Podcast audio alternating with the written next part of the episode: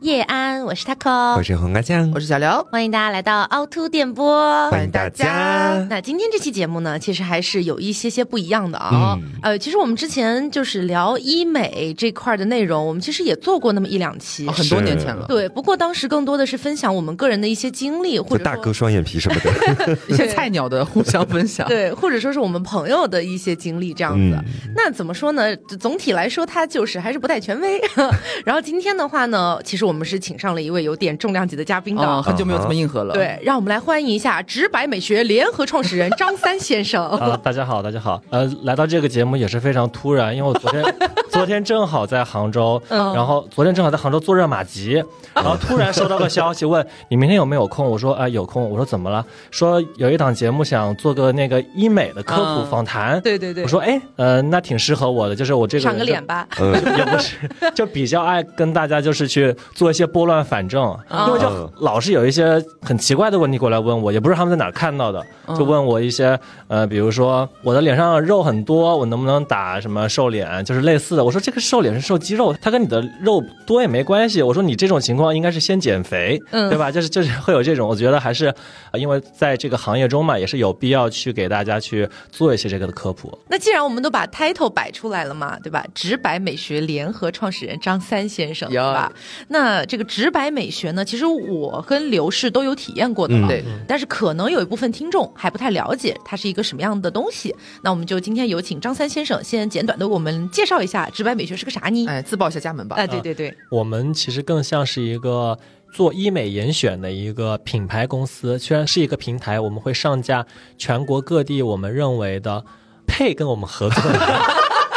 配跟我们合作的机构他们的项目，嗯，然后这些项目我们也有要求的，比如说光电一定得是医生操作，你不允许出现护士打光子的情况，嗯，然后你的机构得起码是一个正规的医疗机构，不能是那种乱七八糟的美容院，嗯，然后再就是你的仪器跟药品一定得能验真。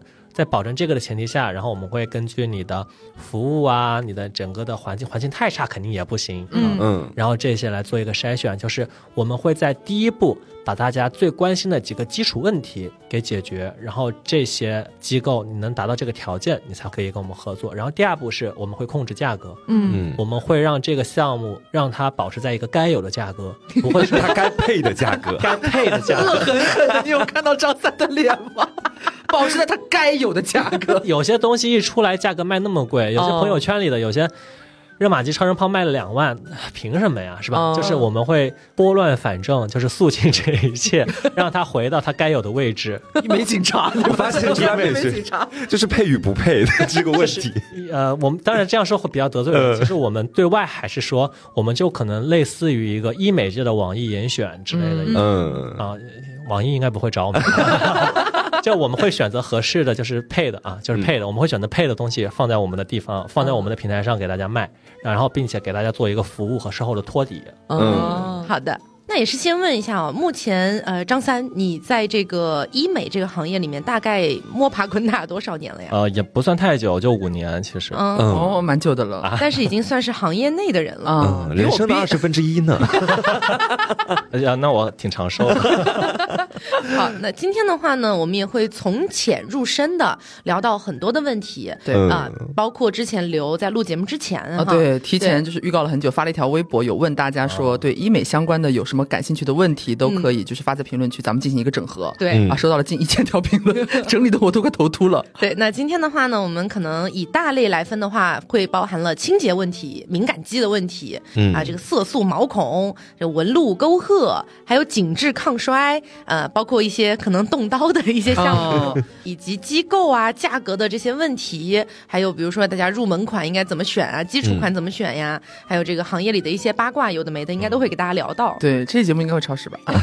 别管了。好，那我们就从最轻松的开始聊起吧。嗯，先问这个清洁问题啊。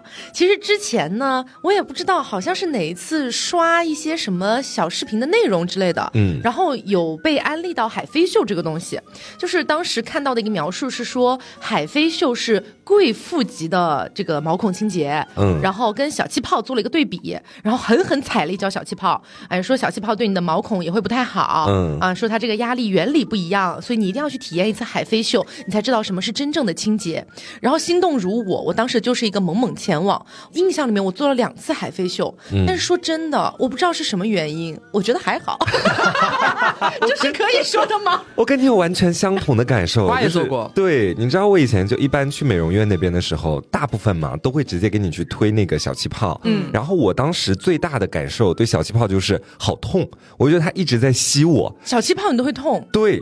然后后面去做海飞秀的时候，我就觉得痛感稍微有那么一丝丝的减弱，但说到底我还是不太舒适的一个感觉。还是在吸嘛？所以对，我觉得是还是有在吸的。然后吸完之后，它整体的一个那个效果确实看起来还是不错的。哦，所以你是认可海飞秀的效果？对，但是对痛感方面其实并没有太多的拯救。不喜欢别人吸。明白了，因为其实我在做海飞秀或者小气泡的时候，我是没有太感受到痛觉的。嗯，我觉得还好。你是觉得海飞秀就是对你的那个？黑头或者说角栓拯救并不大是吗？对，是因为是这样的，我我我要在前情铺垫一下，就是我当时去做海飞秀是这样一个流程，就是海飞秀完了之后，我叠加了光子、超光子，嗯，然后再叠加了一个水光，所以我在想有没有可能是因为水光做完了之后，他脸上会多多少少留点那个针孔的那个印记，所以在他恢复期的时候，我就已经感觉不到海飞秀到底对我的脸造成了什么影响，然后等恢复好了之后，我的黑头又已经冒出来了，哦，我是这样的一个猜测了。海飞秀它其实是一个持续。保养项目，你说一次性把黑头去掉，还没有什么东西有这个能力，就可能有的人基因好，哈，他不长黑头都没有办法。嗯，然后像海飞秀，或者说像迪可丽，甚至像一些清洁面膜，或者是像一些鼻贴。它看着是把我们的黑头都清洁出来，但是这黑头它是会持续长的，嗯，所以海飞秀它本身最早设计出来可能就是一个让人去持续做保养的项目。它主打的这个贵妇清洁，其实跟它的那个吸附技术，就是像刚刚呃这个帅哥讲的，对，好久没有听到别人叫我帅哥。还不是很熟了，今天这个班子是临时组起来的。对他他就会觉得不那么疼，因为它确实对你的毛孔、对你的角质的损伤会很小。小气泡它就是一种暴力拉扯，海飞秀的话就比较温和。嗯，然后它如果是持续做的话。对你的那个皮肤是比较好的，因为我们的毛孔里如果脏东西堆积久了，就会有炎症，然后也会造成一些毛孔的粗大呀，或者说一些痘痘呀、一些敏感这样的问题。海飞秀就是一个持续保养，比如说如果皮肤比较油的话，可能一个月做个一两次，它的效果还是挺好的，搭配一些光电。但是虽然海飞秀还不错哈，我还是也可以说八卦对吧？啊，可以，还是觉得他们厂家那个有点。有点不太行，有点怪。最早的时候，我们是把海飞秀的价格弄得很低嘛，然后他们就过来，就是。给我们发律师函啊，说啊，你们为什么把价格弄得这么低？这就算了，你说我们价格弄低了，你过来发律师函，我们也认了，是吧？然后有一次我们去参加行业峰会，有一整桌的人坐在一起，有各种的平台的呀，然后各些的医美的服务商呀、机构的坐一起，然后当中桌上有一个海飞秀的市场工作人员，他一坐下，桌子一拍就开始问：你们家海飞秀多少钱？哦，啊，他说哪个机构？我现在搜。七百块、八百块，律师函警告，然后过来问我你们家海飞丝多少钱？我说我是直白的。他说哦，你们要我给你发过律师函，你赶 赶紧给我把价格调回来，不然律师函警告。然后那一桌饭大家都吃的，就是这个人怎么这样啊？就是，然后我们就对这个厂家就是真的是觉得觉得他们很无语，他们就是非常的。觉得我要把自己塑造成一个贵妇人设，一个贵妇形象，但是你再贵妇，你就是一个清洁清洁项目呀，对呀，何必呢？所以我觉得还是以正常的眼光去看待这个项目。它虽然呃无痛，效果也还可以，然后对你的皮肤的一个深层保养或者说一个清洁也还不错，但是它没有吹的那么神，嗯，然后他们的厂家也比较奇怪，所以 所以我们就可以不用太相信那些营销，把它当做一个可以保养。可以深层清洁不伤屏障的一个项目就 OK。嗯，哎，那刚刚刚好也有 Q 到迪可丽嘛？就做了两次海飞秀，我没什么感觉，之后我又尝试了一次迪可丽。可是说实话，我不太能够感受到这两个项目之间有什么太大的区别。其实区别不大。啊，我能插一嘴吗？海飞秀、迪可丽，他们是仪器的名字吗？对，他们是不同厂家的，给他们取的名字，但是技术原理都差不多。哦，所以海飞秀可能也会有很多不同的厂家。呃，海飞秀就那一个厂家。啊，你是骂了他？对对对，他是点名，没有骂迪可丽，就点 OK，他应该不会听。那迪可丽你觉得还好一点是吗？迪可丽，我他厂家起码没有就指手画脚。哦，因为迪可丽是飞顿公司的，他们最早是也是在。做那种很精细化的医美仪器，就是黑金超光子，就是他们做的嘛。他们做的那种项目呀、仪器都是非常精细的，所以像这种清洁项目，他们也会做的比较精细。他们比海飞秀可能，呃，好像是多两个头，然后会稍微再温和一点，这样子。哦，那价格是不是也要更高一点？差不多，差不多，哦差不多。嗯感觉现在吃亏了。哎，其实我还有一个问题想要问一下哦，就是我先前去做那个海飞秀，包括小气泡的时候，就当时啊，医美顾问他就是看了我的脸，然后说你这脸比较红，然后呢，你的鼻头有很多的黑头或者白头，他说我这边建议你先去做一个这种清洁项目，但是哈，我在做完了海飞秀之后，其实我的整个脸的那个泛红是越来越严重的。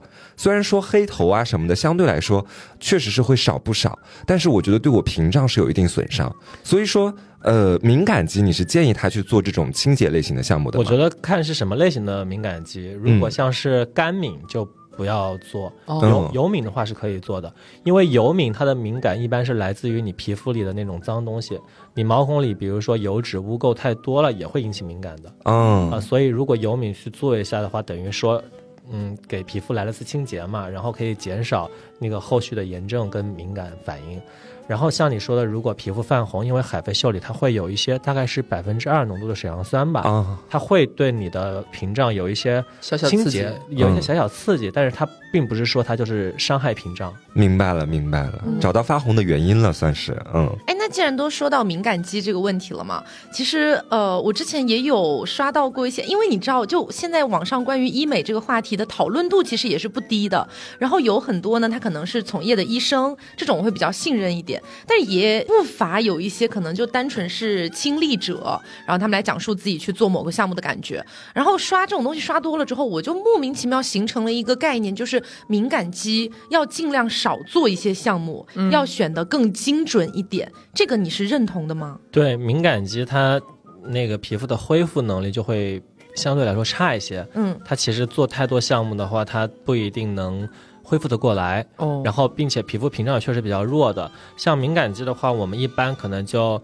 呃，可以多去尝试做一些那个叫舒敏的项目，它叫舒敏之星，或者说叫舒敏专家，其实都可以。然后呃，可以打一打光电，比如说像光子这种也是可以做的。然后水光其实也可以做一下，但是频率不要太密集。嗯，然后敏感肌像这种医美项目，它是可以做，并且不太影响，也有一定的帮助它恢复的作用。但是敏感肌更多的其实还是一个你日常的护肤，嗯呃，这种习惯呀，你的一些饮食作息啊，然后还还有一部分也是基因的问题。说到底都是命了，就是说。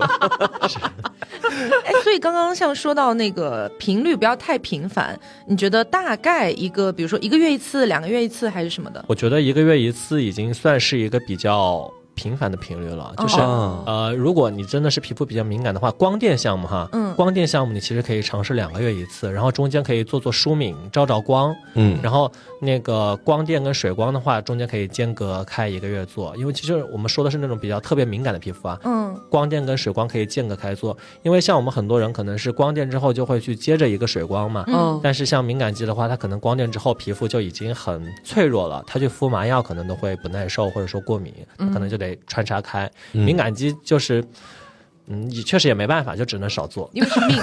是，哎，真的，我觉得为什么我没有早点认识你啊？我之前做了好长时间，因为我其实也是敏感肌，我也是油敏，但是我可能没有敏感到非常非常严重的那种地步，但是多少还是有一点。然后我之前每次去做的时候，哎呀，这个那个呃那个医院的顾问哈，因为说实话，医院来说的话，他肯定会希望你多消费就完事儿了。嗯但是我觉得，像是比如说我们在行业里待了这么久，也是有一点点话语权。嗯，那我觉得应该还是比较推荐大家去选择最适合自己的，对吧？嗯然后刚刚听完了之后，我就在想，回想起了之前的一段痛苦的经历。是吗？当时去一个医院，我就是安排的，应该就是迪可丽加光子加水光，大概是这么一个逻辑。然后当时呢，呃，做完迪可丽没什么，没有任何感觉，然后我就坐在那边敷麻药，准备去做光子嘛，因为我后面还有个水光，所以他是提前给我敷麻药的。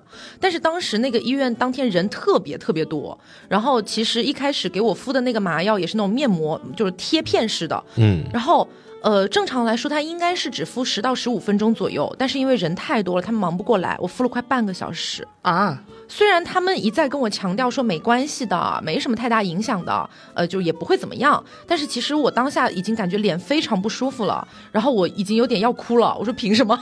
然后我当时情绪是有点崩溃的，我觉得。啊，嗯，你麻药只需要敷十五分钟吗？我觉得跟个好像跟个人有关吧，因为我自己是要敷四十分钟以上的，我我怕疼，怕疼哦，啊。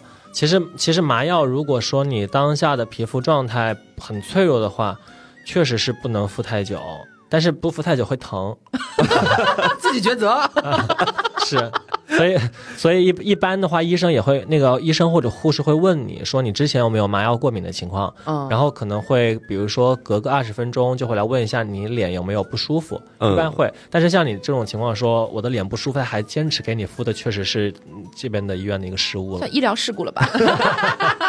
打官司吧。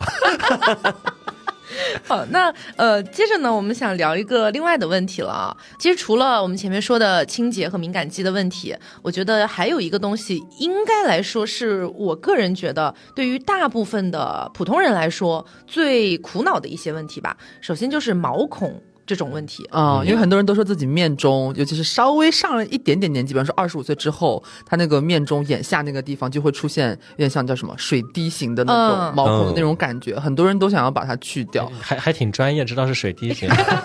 美妆博主认证我是，我只会说我的毛孔可以种萝卜。所以就比较好奇，说就像这种毛孔粗大，然后还有一些人他可能年轻时候比较长很多痘痘，但是可能没有护理好会留下痘坑，嗯，就是这种有点坑坑洼洼型，需要填点什么东西的，就是他想要把这个东西缩到没有，是有什么项目能够做的吗？呃，第一是不可能缩到没有的，哦，嗯第二是像毛孔的话，可以去尝试的就是黄金微针。目前来说，效率最高的还是黄金微针，因为像非波脱点阵，我们虽然说也可以改善毛孔，它但是它的那个单次的效果可能是不如黄金微针的。而且那个很痛，我哎之前、也也还好，就没有到很痛的程度。可能可能是他我可做过，对，因为我我可能对那个痛觉我也有点敏感。对，因为但是我当时做的是那种激光型的，嗯嗯，应该算是点阵吗？波脱式的点阵。哦哦，对，然后我当时躺在那个床上做完之后，我呃医生已经告诉我已经结束了，随时可以下床，你自己就调整一下。然后我在那个病床上躺了半个小时，眼泪止不住的往下流，一直流，不是我难过，就是单纯的生理性疼痛。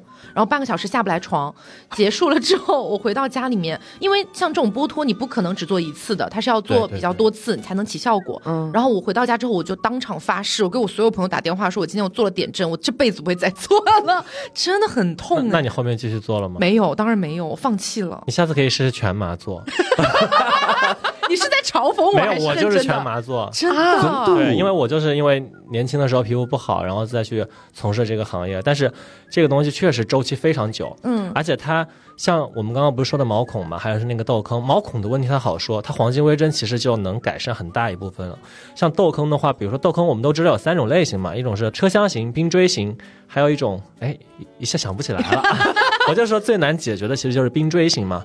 然后黄金微针对冰锥型有一点改善，然后像波托点阵这个，它做你冰锥型的时候，它第一次可能还会把这个痘坑弄大，它可能是先弄大，因为它比较深嘛，它要先弄大，再慢慢把它磨平。所以现在点阵确实是一个非常耗时间、耗精力的项目，然后也非常的让人折磨。嗯，我我已经开始。痛了。哎，那所以说到黄金微针，因为之前我的那个美容顾问他也有推荐过我让我去做黄金微针，但是我有听说其实黄金微针也有一点痛，是吗？呃，我觉得是比点阵稍微好一些，因为我做的那个。点阵的话，它可能带磨削，就是把你那个边缘的凹凸不平磨平嘛，那个就会真的非常痛。哦黄金微针它可能就直接扎进去。然后现在其实我们业内了解到，各个厂家他们在升级自己的黄金微针技术，可能过不久就会有那种无痛的黄金微针。真的假这的？是福音哦。嗯，但价格是不是也会就是？不会，我们会打下来。我举个例子哈，我们就拿现在，就是先不谈那个未来可能会出现的无痛黄金微针，就是现在的黄金微针。嗯假设你做的那个剥脱的痛级是十的话，你觉得黄金微针目前的技术来说大概是多少？我觉得如果我做的剥脱，我不知道你有没有带磨削，还是直接就是啪啪啪就是打过去，有没有把那个坑磨的那一步？应该是没有磨的，没有磨的那一步呀，没有磨的那一步，那可能差不多吧。呃，但是黄金微针的痛感跟点阵不一样，你点阵做完可能是脸上拉的慌，就是就是是灼热啊，嗯，真的方言这是。然后然后那个呃黄金微针它可能就是你。扎到你的肉里的那种感觉，那种细密的刺痛，呃，刺挠，嗯，刺挠，就大概是这样子。那我现在可能只能期待一下未来技术进步了。哎，我有一个想问，就是那个黄金微针的问题，我没有做过，因为我是暂时和我的呃毛孔可以做到一个和解，且我也没有什么，你没有毛孔，我我还是有一些的，就是在它不排汗的。硅胶人啦，但是，但是我那天发那个微博时候，很多人在问，就是毛孔怎么缩小？就是如果说做黄金微针的话，一般是它是，比方说做的周期，还有就是做到，呃，比方说做几个周期，能够有一个比较稳定的这样的一个状态。油皮的话，就可以直接去看黄金微针，然后它可以对你的毛孔，然后一些细小的痘坑和一些那个没有完全消退的痘印有一些效果。然后如果是干皮的毛孔粗大那种缺水引起的毛孔粗大，就是打水光。哦，嗯，然后再像呃周期的话，我们一般哈就是就感觉自己脸上最近毛孔大了一些，就会去做一次。如果你是比较耐得住性子的话，你就。两个月做一次，然后连续做三次，做半年，其实毛孔就会比之前小非常多。我们公司有同事是这样的哦，哎，所以就连续做，比方说，呃，我这半年之间做了三次，它已经到了一个比较我满意的一个程度。它会像比方说做海飞秀，就是鼻头黑头清洁一样，如果我停了之后会倒退吗？不太会，是这样的。比如说我在今天做完，我可能未来的两周内。我其实我皮下会处于一个微微水肿的状态，嗯。嗯，其实很多人他会觉得，呃，我做完黄金微针的两周后效果是最好的，是因为他皮下有一些微微的水肿，把那个毛孔哦撑的就挤挤住了，对，但是它这个水肿消了之后，你的状态也会比之前好，哦，嗯，明白了。然后像我们刚刚说的，更多的是油皮可以去看黄金微针嘛，干皮的话其实可以看看超皮秒，因为黄金微针是这样的，它会让你的皮脂腺分泌皮脂的那个减少，皮脂腺减少之后，干皮的话可能会觉得很干，其实干皮的话。就可以选择去做超皮秒，一方面是干皮更容易去长斑嘛，第二方面是超皮秒其实也有一些对毛孔收细的一些效果，然后干皮可以再搭配水光。哦。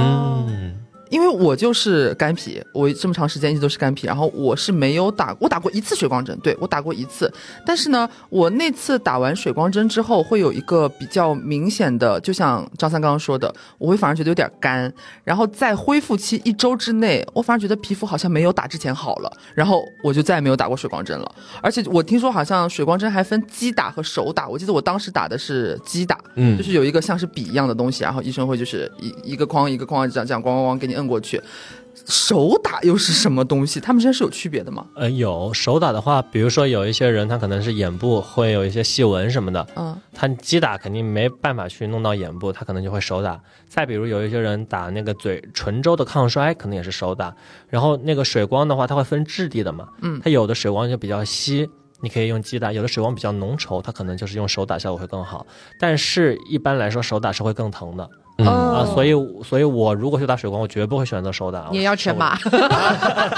那那干什么都全麻，那倒不必。太辛苦了吧？睡觉睡不着，全麻吧。真的对身体很不好。就是我先前其实也做过一次水光，而且水光的那个痛感，我其实都觉得有点难以忍受。哦，我做的还是那种击打。啊，那可以下次麻药敷久一点。我也全麻是吗？四十分钟，敷 敷四十分钟。就是我尤其记得是打在眉心部位，还有那个太阳穴，以及就是脸颊靠眼睛那边的那一块的时候，就整个就是一个我在那个床上翻来，也不是不是翻来覆去，没有办法翻来覆去，就痛到尖叫那种感觉。就是在你的评级里面，你觉得水光在我们刚刚提到的，包括后面将要讲到的所有项目里，它的疼痛评级算是几级？水光它其实跟你的水光的成分有关系，像，呃，像刚刚你不是说你的那个打完水光皮肤感觉更差了吗？对，你觉得是你打的是什么水光啊？呃，叫一一颗星，一颗星啊。啊，我打的也是这个。哎，那其实你打的这个会更疼的原因，我觉得是因为那个针头扎的会比较深。嗯嗯。针头扎的比较深，然后有有的时候，比如说你打的时候，可能打完半张脸，它针头会变钝。然后你其实可以跟医生说，我明显的感觉到这个针头变 针变钝了啊！啊，然后你可以让他给你换一个那个锐一点的。还有这种讲究，这这个是一些一些小细节啊。嗯然后其次是你可以跟他讲啊，我真的非常痛，然后你跟我调浅一点儿，哦它那个针扎进去会有一个深浅嘛。对对对，然后，然后再一个就是像有一些成分，比如说像胶原蛋白，或者说像一些像带美白类的那种维 C 类的成分进到皮肤里也会有刺激。嗯然后再是像一些皮肤变差的情况，可能是你的皮肤它跟这个水光不太契合，也有可能。嗯比如说像你刚刚说的伊可欣，它的一个修复成分其实是一个 PN，嗯它这个 PN 其实是让你的刺激你的皮肤去进行一些修复机制，你可能就对这个刺激会产生一个炎性反应，也啊，对有可能。对我我是感觉就是当下我唯一那一次做完你。会觉得变得好像黑了一点，红了一点，呃对，有点红黑倒是没有，就是感觉我本来好像我的脸一直风平浪静，看起来还挺不错的，但是打完之后的那一周之内，反而有点炎症小小的爆发出来，对有点红，是这样然后还会起一点那种小小像米粒一样大的那种那种痘痘，就你可能指甲一掐，然后就没掉了的那种，哦，就就就那种感觉，好会形容。这种这种其实因为是这样的，就是像光子也好，或者说像刷酸也好，嗯再比如像这些水光也好，它们可能会有一个消炎，或者说一个什么样的一个呃功效。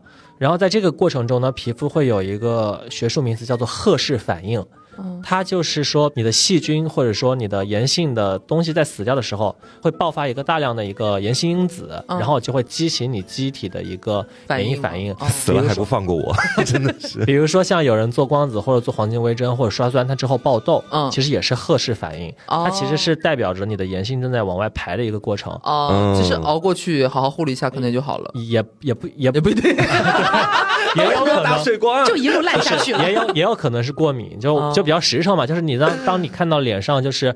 短期内就可能在这个做完某些项目一周内有一些术后反应，比如说变得有一点红、有一点黑，嗯或者爆了一点小皮丘、小痘痘，它可能就是一个赫氏反应，正在正是那个炎性因子大量排出，机体免疫去保护它的一个过程。这个是不用担心的，这个是你皮肤正在转好，然后去清空炎性的一个反应。哦但是当你是，比如说你这个痘痘，或者说你的皮疹，就是连续两三天都一直又痒又红，还哦你还你还刺挠的话，那就是过敏。啊，那我没有，我可能就是一个正常的一个排出反应，但是嗯因为和我做之前的对比有稍微有一点强烈，我会觉得我做之前我皮肤真的那其实很不那错，那其实可以，下次就不用做这个项目，因为对。啊对，因为有的人他可能是对这个特别的成分或者说特殊的项目，嗯。或者说做头一两次的时候，他会有这个反应。嗯。所以那那如果是这样的话，那如果是跟成分相关的话，那就不用做这个项目，因为 PN 嘛，它是那个三文鱼的一个浓缩提取，嗯。它其实会有一些呃让人就是引起排异的一个，反应吗？嗯，对，有几率有几率。我跟刘的感觉其实完全不一样，就是我做完了那一次的水光之后，我出来哈，就基本上脸是没有太大变化的。但是在接下来的两周里面，我整体就是一个容光焕发的状态。你首先能感觉到的就是每天护肤的时候，护肤品的吸收速度开始变快了。就因为我觉得我的脸它原本老是那种会有点结痂的感觉，就硬硬的，然后洗也洗不掉。做完那次水光加清洁之后，后面我就觉得那个护肤品铺上去，包括敷面膜，就你有一种吸收感。被吃进去了。哎，那对对其实其实像那个 PN 它就是这样的，就是像三文鱼提取出来的那个东西叫 PDRN 嘛，PDRN 再浓缩就是 PN，PN 它其实是一个比较长效的，让你的皮肤代谢速度或者说那个吸收变得更好的一个成分吧，嗯因为哦它最早像 PDRN，它其实叫婴儿针。最早我记得是有一个什么学术的一个名词，我不记得了哈，就是影响你的那个什么细胞的代谢周期，好像是婴儿的时候，呃，最短是只有七天吧，大概，然后可能到年纪大了之后，可能十四天、二十八天、五十六天这样子，然后它的那个 PDRN 就是在往把这个过程往回拨，嗯，然后 PN 的话，它可能是。往回拨的力度小一点，但是往回拨的时间持续时间会更长。嗯，那我还有一个问题啊，就是我水光做完之后，大概两个月的时间，皮肤就有一点打回原形的那种状态了。然后这时候就是我需要去再继续补了。我想问的点就是，假设在那两个月期间，因为在那两个月里面，就是本人还是一个大熬夜，然后一个嗯，就是作息不太健康的一个状态。如果我作息很健康，并且保持的还不错的话，我是不是可以延长这个时间，然后让水光的效果更持久一点？嗯理理论上是的，但是我们是这样说啊，它只是一个水光，所以我们 它就是会有消耗代谢完的一天的。它就是会再怎么样，它就是我觉得维持两个月已经很久了。因你希望它维持一辈子？对对对，因为大部分水光，哪怕像我们就是打的那种胶原蛋白，它可能维持的时间也就一个多月。哦，明所以我可以理解为像水光和光电这类的项目，其实它是比较适合说你经济预算 OK 的情况下，可以定期的去做，然后定期的维护，是这样子的感觉吗？呃，可以这样说，但是其实很少有人能做到定期去做，因为哪怕像我们业内的人士，也可能是哪天想起来了。嗯嗯会去做，因为平常很多时候啊，我们可能拿自己的脸在试项目，嗯哦，就是我们可能会，哎，今天有一批那个新上阵的一些药啊，或者说新上的项目，我们可能会去试。然后日常的话，我们认识的一些他他们不去试的，他可能会觉得，哎，我最近比较有空，就去做个项目吧。他可能会是跟，呃，我们不接触医美的普通人去美容院的那种感觉是一样的。嗯啊，有的人可能可以坚持，就是我定期定点的每个月去做，甚至每一周哦，甚至每两周去一次。哎，这种人非常非常厉害，他可能又有闲又有钱啊，我们就。然后有的人可能就是我想起来了，或者说哎，我明天没事儿，跟闺蜜或者说跟朋友约着去做个项目也比较常见。嗯，嗯或者是应个急什么的。对对对，嗯应个急，做个什么海飞秀超光子，然后做个佛托纳之类的，也有可能。刚刚其实说到那个光电项目的话，我觉得还有两个是蛮热门的，但我们还没提到，就是光子和超光子。嗯然后我是做做过超光子，我非常喜欢超光子，我觉得它就是经济实，就在他们家做的，就在他们家做的。呃，我觉得我因为我没做过光子，我第一次做就直接上的就是超光子，然后它那个拨片啊数量也比较多，我了解到的情况可能就是它能够比较。针对性的覆盖到蛮多个方面的问题对嗯。然后我感觉超光子的性价比是不是还蛮高的？对，因为像做了很多医美的人，他可能就是每年都会给自己安排很多项目的人，他也去会去做超光子，因为他就日常的一个保养，或者说对你的状态提升来说，效果还挺好的，对，并且价格也不贵嗯，而且不破皮。啊。对对对，嗯而且呃很快，就可能五到十分钟做完了，啊麻麻药都不用敷。对，嗯也不咋疼。啊、有一点疼吧，那可能是我没什么炎症了。要要分拨片，我可能我可能全得全麻 做。超光又全麻，因为因为就是我个人体验下来，呃，如果说点阵在我这里是十级疼痛的话，嗯光子可能就一级，就它会有一点点刺痛，就是某一些拨片，啊，敏感的那个什么拨片修复的，对对可能会稍微有一点在可能可能看打的是你的什么部位，比如说你脸上红血丝很多，对它可能就因为超光子嘛，就正好讲到它比光子区别其实多了两个针对性的拨片，一个是针对那个血丝红血丝红痘印的红，嗯一个是针对那个炎症的痤疮痘痘。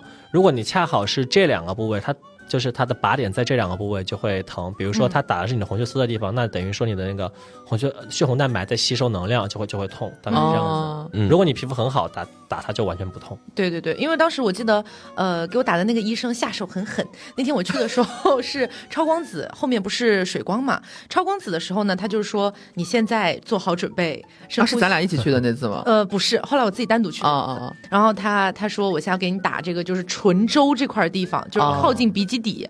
然后他就说你忍着点儿，然后啪叽一下，我整个整个人浑身一个大弹一下剧痛，然后眼泪就流出来了。你好爱流眼泪，我昨天哭啊，对那全麻吧。然后我想说，好不容易我们把这个超光子做完了，嗯因为我还是敷过麻药的情况下才做的。然后后面那个不是水光嘛，嗯水光那个医生也很狠，他说今天我观察一下你的皮肤状态，我给你这个针稍微的深一点刺深一点。哦然后那天下来之后，就感觉我遭受了满清十大酷刑。但是你别说，他们打得狠也是有好处的。嗯就是呃，可能我并没有出现任何的一些炎症反应什么的。嗯那次打完之后，我觉得效果巨好。对，以至于在后面去的时候，我就会说打深点儿没事儿，可以我扛得住。因为我当时去那边打水光也是这个样子，就是呃价格也没有很便宜，讲实话。然后当时那个给我打的人也跟我说啊，你要深一点还是浅一点？我说我第一次打，还有你选的。嗯，他说你可以自己选。我说我第一次打的话，我想把钱花在刀刃上，打深一点。然后他说我还是推荐你稍微打浅一点。我说没事，我说咱们先来试一试深的。然后后面哇，他那一扎进去之后。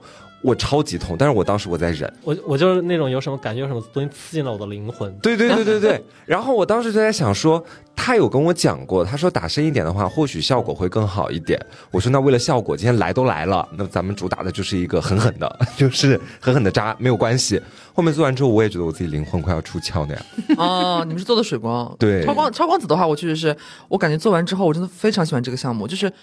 尤其是在接下来的一到两周之内，每天晚上下了班回家或者是什么去玩完回来卸了妆之后，你会忍不住一直照镜子，是你就会觉得白自己白的像刘亦菲，就对，就怎么怎么皮肤会这么细腻，这么有光泽，这么饱满的感觉，然后就就会很很爱这个项目。我觉得超光子是我目前唯一想要坚持的项目，然后是觉得。它它一切都很好，价格也不是很贵，但是当然是在可能在直白的前提下，其他的我没没 没买过。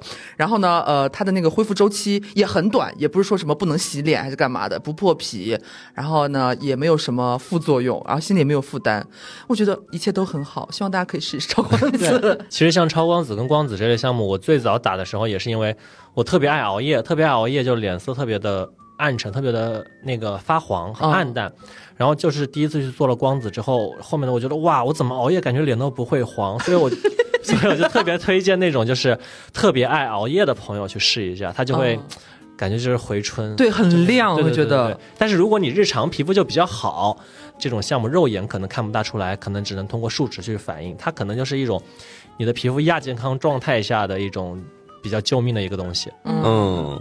那我觉得我们聊光电也聊的差不多了，嗯，呃，接下来呢是想问一些就是我本人非常想提问的一个问题，嗯就是我一直觉得我有很严重的法令纹的问题，我一直想要去做一些填充，但是呢，因为没有就我身边没有一些比较专业的人士能够给我一些比较专业的指导，因为我不相信我医院的美容顾问。然后我就想问一下，就是比如说像法令纹、泪沟、呃什么印第安纹呐之类的，想要去填充这些纹路，就是有没有什么比较好的方法，或者说它有没有什么风险之类的？如果是想填充法令纹的话，我建议你还是看一下自己是什么类型的法令纹。嗯，像有的人他可能确实是一个鼻基底凹陷产生的法令纹，就是这种判定方法，就是网上很多，我就不讲了，就是。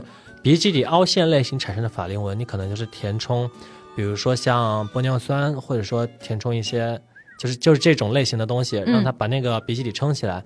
然后还有一类可能是胶原蛋白断裂的那个法令纹，那个的话你其实不用填那个很硬的玻尿酸，你可能就是把这块皮肤填平，哪怕像那种比如说填颈纹的嗨体，其实都有医生会用的。哦。然后像印第安纹也是一样的，印第安纹就是大概在眼下颧骨这边的那个凹陷嘛，也是胶原蛋白链的一个断裂，那也可以填这种材料，或者说填直接填那种像。个胶原蛋白叫双美胶原蛋白，但现在好像是全国都断货了哦，我不知道是因为限制进出口还是什么，就是这东西咱也不直白都拿不到是吗？对，但是我自己我个人不是很喜欢胶原蛋白，因为我自己填那个胶原蛋白的时候，我会容易结节。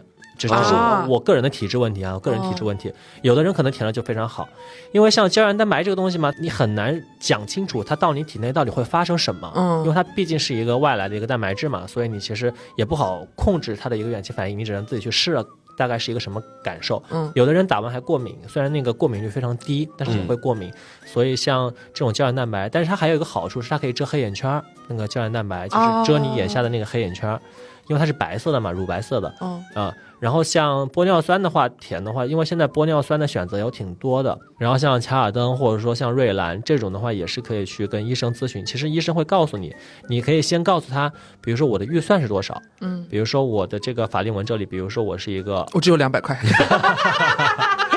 那 那就早点睡，那你可以全麻了，其实。像如果我是那个。比如鼻基底凹陷的法令纹，我就告诉他我大概多少预算，你看能不能给我怎么安排一下？嗯，如果我是那种表情产生的，就是平常特别爱大笑，然后或者说特别爱做表情，但是我的。鼻基底还好，那可能就不需要填那么硬的玻尿酸。然后你就告诉他我的预算大概是多少。其次是我就是觉得大家可以跟自己的法令纹和解，因为所有人都有法令纹。嗯，虽然所有人都觉得我有法令纹看起来很严重，或者说我想要怎么样去解决我的法令纹，但是只要不是那种让你显得脸上很苦相的一种法令纹啊，因为很多人他是笑起来有法令纹，嗯，他其实这种法令纹看起来是很。就很自然，很甜美，是吧？但有的人可能就是那种比较威严的感觉，就是那种呃，这耷拉下来了，嗯那个嗯赖皮狗似的那种的 这是可以说的吗？就就是就是让大家想象嘛。我一嗯一时嗯总不能拿人举例嘛你，先道歉吧你。不是，就就是那种感觉，它可能就是肉坠下来了，啊，这种。Tom and Jerry 里面那种那个那个狗，就是那个东西啊，它可能就是两，你他妈更狠，就是两腮这边的肉下来了。那其实它可以解决的是一些抗衰，比如对，应该说我松弛了。对对对，我就是可以，比如说我的热玛吉超声炮把我脸拉上去，也可以减轻你的法令纹。嗯，因为法令纹你的解决方式其实特别多因为。它是动态产生的对的，，而且它每一种每个人的法令纹的形成因都不一样，可能还是混合的，所以没有办法说一概而论要怎么去解决。嗯那我们能做的可能就是，第一是你要先看看你的抗衰有没有到位。嗯如果你是那个脸上松弛，那你先解决松弛的问题，那法令纹可能会减轻。其次再是看骨相的问题，骨相的问题，那如果实在是太过凹陷没办法，那你可能就得去考虑去做一个鼻底的填充。然后这两部分都没问题，那可能是你的表情或者说胶原蛋白链断裂，再考虑去做一些浅层的这种皮肉型的填充。或者以后不要再笑了。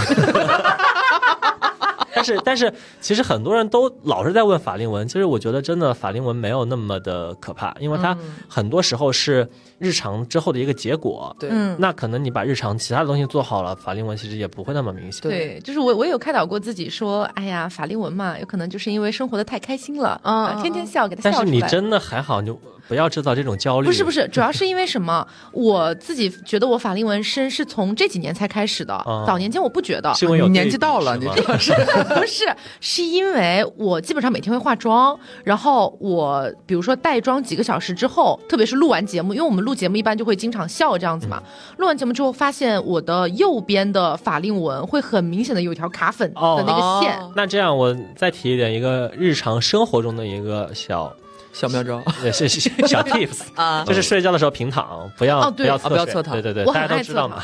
哦，我有一段时间也是觉得啊，我侧躺就会长法令纹，但后来我想，侧躺舒服呀，长就长吧。总要有取舍是吗？还是得和解，对，哎，可是法令纹，我我个人是有点和解的，因为我就属于那种鼻基底有一点点凹陷的，所以在比方说不化妆或者是灯光很诡异的一个角度的时候，会觉得稍微有一些，但是我没有那种法令纹卡粉的那种现象，就我还没有形成很正儿八经深刻的一条线。嗯但是我的问题是什么呢？就是咱们泪沟。哎，咱们纹各有各的苦，咱们每个人都有一些想要就是去除一些的这个这个纹路上面的问题。然后我的泪沟其实是在早几年，大概七七年前、五六年前，呃，在北京的时候，那会儿我就人生中第一次填过一次我的泪沟，那时候就觉得它太深了，然后呢，我觉得太苦相了，就看起来命很碎的那种感觉，就是明明就是每天阳光活泼，但是一照镜子觉得天呐，就是怎么这么一张苦脸。对，就感觉看起来很衰，然后感觉很没有精神的那种感觉，我就去填了。那次填的那时候，当时是叫什么熊猫针啊，对，但它就叫熊猫针吗？还是说就叫是嗨熊猫针，就？叫熊猫针，嗨体熊猫针，全名叫。哦，我那次填了之后。我觉得效果非常好，然后呢，它维持了很久的时间，以至于我每一次去做项目的时候，再去问那个呃美容顾问说，我觉得我这两年我的泪沟又有点回来，我是不是再要打一点什么东西的时候，他会问我你上一次打是什么时候？然后我说大概是五六七八年前，他说这么长时间吗？就是按理来说，呃，打这个泪沟或者说打那个。呃，打了泪沟之后，不是同时黑眼圈好像也会减少一些。对对对，呃，它维持的时间一般来说大概是多久啊？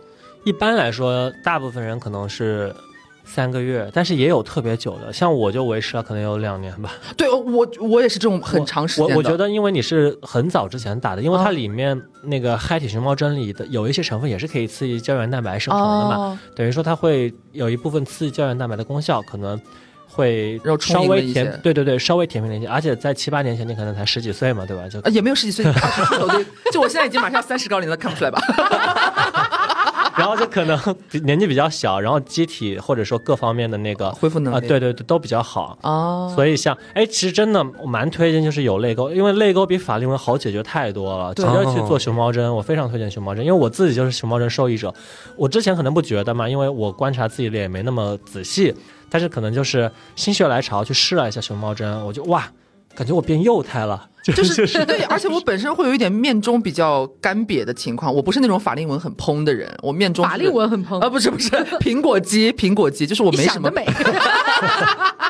就是我本身没什么苹果肌，然后呢，如果填了那个泪沟之后，它反而也会有一点就是往往起抬嘛，就显得好像面中稍微稍微好像又平滑饱满了一些。因为我不敢填苹果肌，因为很多人、哦不要填苹果肌，千万不要哦，对，因为我那个微博下面还有评论，有人在问，说是他面中很干瘪，他想填一点苹果肌，但是担心会不会加深自己的法令纹。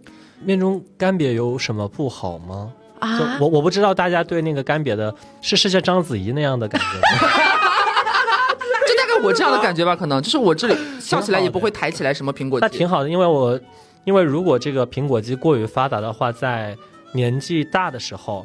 它因为你的皮肤的支撑能力啊，韧带的那个拉伸能力嗯都会变弱，它等于就说撑不住这两块肉，它就会下垂。嗯，所以你的面中其实东西越少，就越不容易下垂。哦，但是在这个基础上，你可能还得有一些骨骼的支撑，嗯所以很多人会拿玻尿酸去打那个定点，就是可能像钉子一样把你的肉定在这儿。哦。啊，也会也会有也会有这种打法。哦，但是我们还是可能跟很久以前的审美有关系。嗯。我们现在所有大家都是觉得脸上呢还是要做减法，就是嗯不要填太多。对对。嗯，因为我是属于那种我十七八岁的时候，苹果肌是特别饱满的，就像两颗圆球，就是挂在我的眼睛下面那种感觉。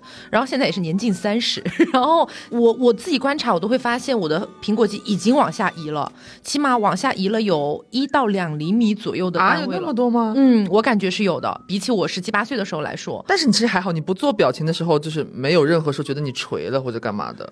万一哪天我也变成赖皮狗了，哎，你这么说的我好害怕，因为我其实我算是那种苹果肌很大的那种类型，因为我颧骨比较高，然后一笑起来的话，就两边会嘟起来。那这样讲的话，到后面就是假设等我到了他过那个年纪，冒犯了吧你？就是等我再年长几岁，那他是不是也会面临一个往下坠的这个问题啊？对，这是必然的，这是必然的。哦其实有一个办法就是保持一个低体脂。啊，啊，就是呃，因为网上的要不是很求。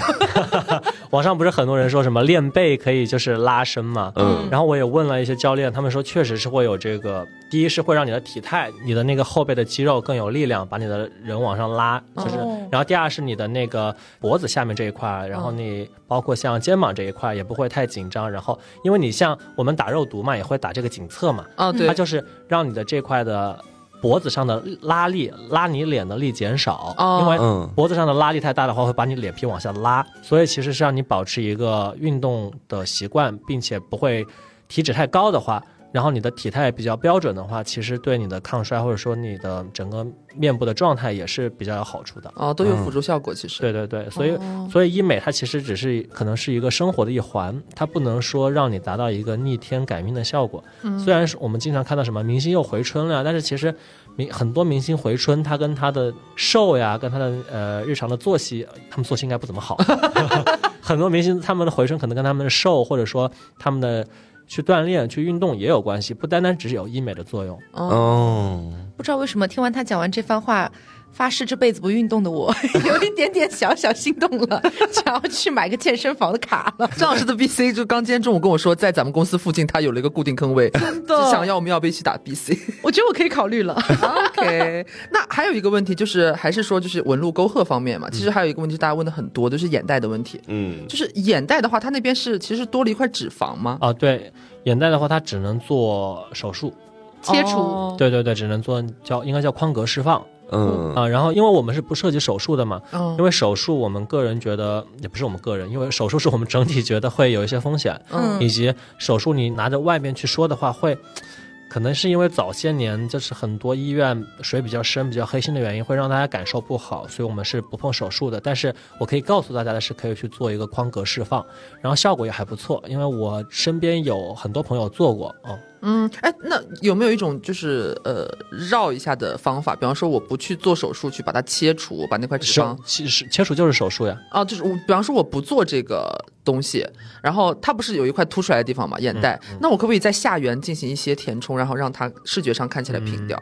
因因为是这样的，就是如果你的那个眼袋不是特别凸起的话，嗯。它可能这下面也会有一道断裂的沟壑嘛，那可能看起来是泪沟，哦，那就不一定是眼袋，哦，还挺复杂的这个对成因。也也不是挺复杂，就是比如说你觉得你有眼袋，那你就是要分辨一下，嗯，是因为你眼袋下边的这一块的地方凹下去了，然后勒出了一个像脸袋眼袋的东西，还是它本身就是眼袋。如果是呃眼下的这块地方凹下去了，那它可能是泪沟而不是眼袋，所以你哦这个时候你去填一下嗨体熊猫针就好了。如果它真的是那种凸起的眼袋的话，那你真的就只能去做用手术去解决它。哦，那所以搞不清楚的可能还是要去面诊一下，我觉得。呃一一般你觉得是眼袋，那就是眼袋没错。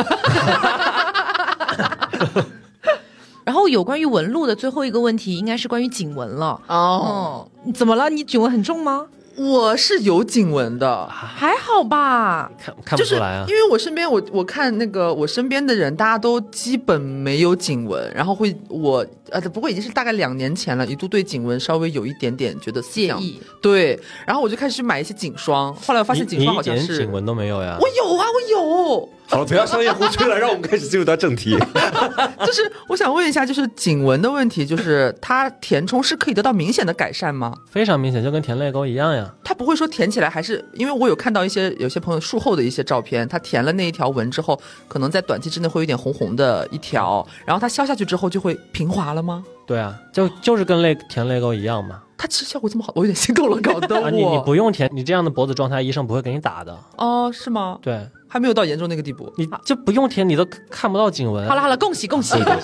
他想花这个钱给他去花吧，没事的。嗯 那那还是回到他刚刚那个问题，啊就是现在市面上有很多颈霜类的东西，涂抹类的，这种算智商税吗？在你看来？我觉得也不算智商税吧。啊，是有用的。第一是它会让你的脖子的皮肤变得更好呀，嗯，第二是你脖子皮肤变得更好了，纹路也会淡呀，哦，对吧？我一直理解颈霜，在我这里看来是智商税的原因是什么？我觉得打颈霜两个字稍微有一点，就是你好像专门让我在我的脖子上花钱，但我是认它的成分的。我感觉哦颈霜的成分一般都其实就是抗衰紧致。对，其实你拿面霜擦到脖子也哦，对对对，我就这个意思。比方说什么胜肽的呀、A 醇的，它都都是对对对都是这种紧致的这种成分嘛。但你很多面霜其实也有，我感觉是没必要单独去买一个叫颈霜的一个产品，嗯专门涂脖子。嗯其实有抗衰效果的面霜带到脖子，其实就是有效果的。所以其你在指颈霜是消费陷阱是吗？呃，对，建议大家买一些就带有抗衰的一些面霜，就是记得带到脖子结抹一。下。哎，因为我很多人护肤会忽略自己的脖子，就是可能不管是涂水、涂霜，都不管自己的脖子，然后可能就容易有纹路。我觉得是这样的。我我个人的一个护肤习惯是，我可能涂了某一个产品之后，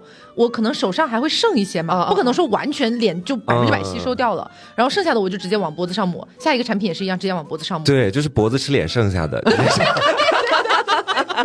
但是但是因为就是从那个呃护肤品的角度来说，它的颈霜跟面霜它的成分或者说那个呃质地啊这种调的可能会有一些细微的差别，因为你的脖子的皮肤跟脸部的皮肤有差别嘛。嗯，但是对我们其实比如说日常擦护肤品来说，这些差别，微乎其微吧。对我觉得边际效益不不足以让我再去。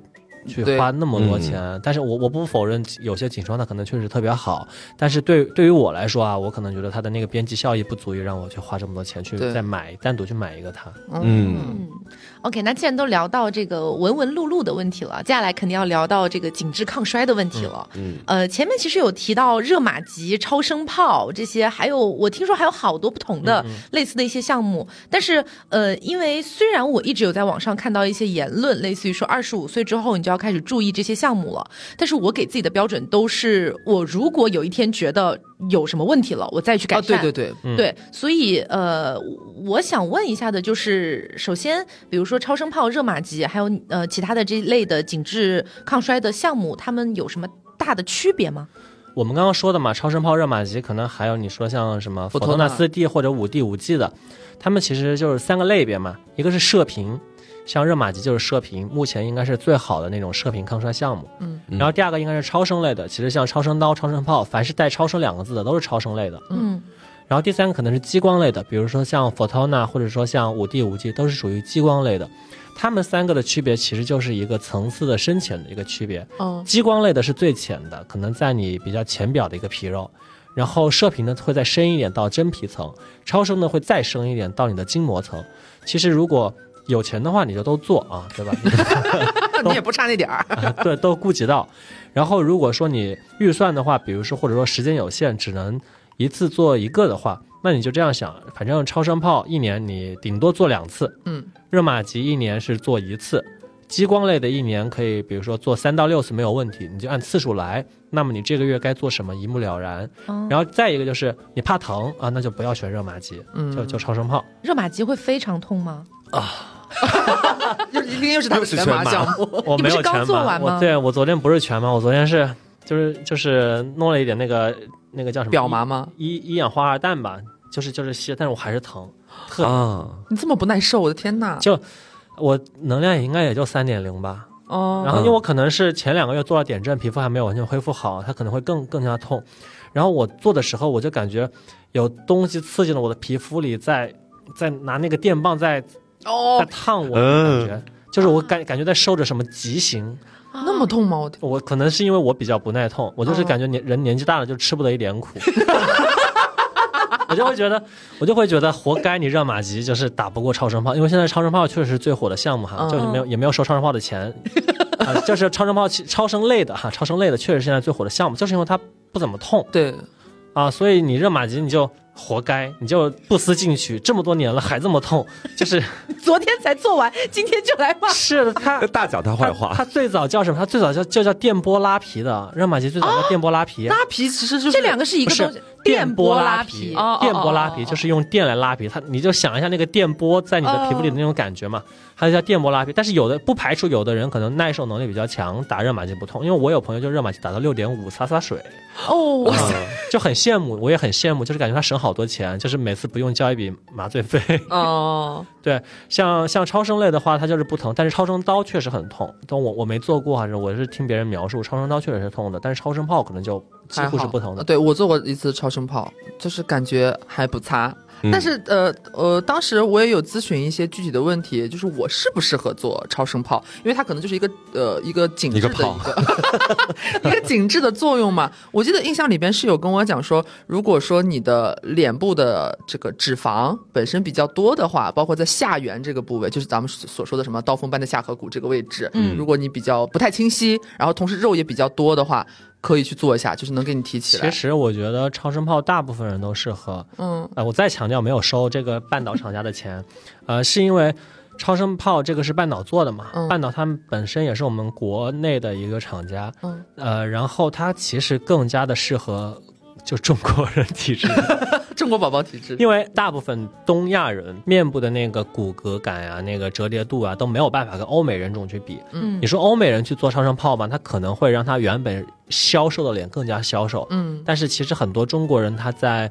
年纪稍微大一些之后，他的脸是会变得稍微肉一些的，所以我觉得对大部分人来说，只要你的脸不是说像上镜，就是上镜会把人变变胖嘛，不是上镜就是看起来都已经瘦到不行的程度，大部分人都是适合做超声炮、超声类项目的，因为目前等待着获批上市的这种超声类项目，叫什么。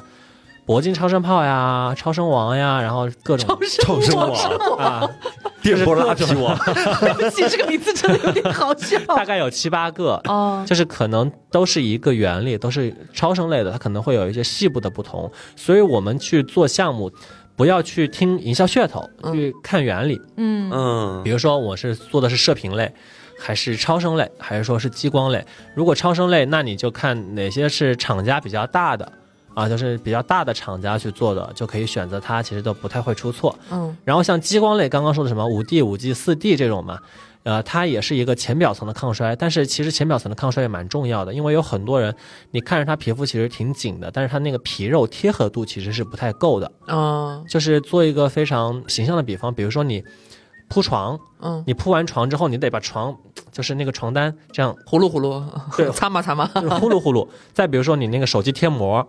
你手机膜没贴平整的话，上面就会有一些像气泡一样的东西，你得把它推平。像这个激光类的抗衰项目，它就是达到这样的一个效果。哦，啊，就是把你的这些皮肉间的间隙变得更小，然后皮肉更紧实。哦，但是我去做超声炮的时候，那个面诊的医生有跟我讲说，如果你是那种面部本来就很紧且脸上没什么肉的人，就很瘦的那种人，好像就不太推荐做超声炮了，因为都会打到骨头上，好像。啊，也不是，只是可能效果不太明显。哦，啊，它效果不太明显。然后第二个是，呃，做完之后可能会。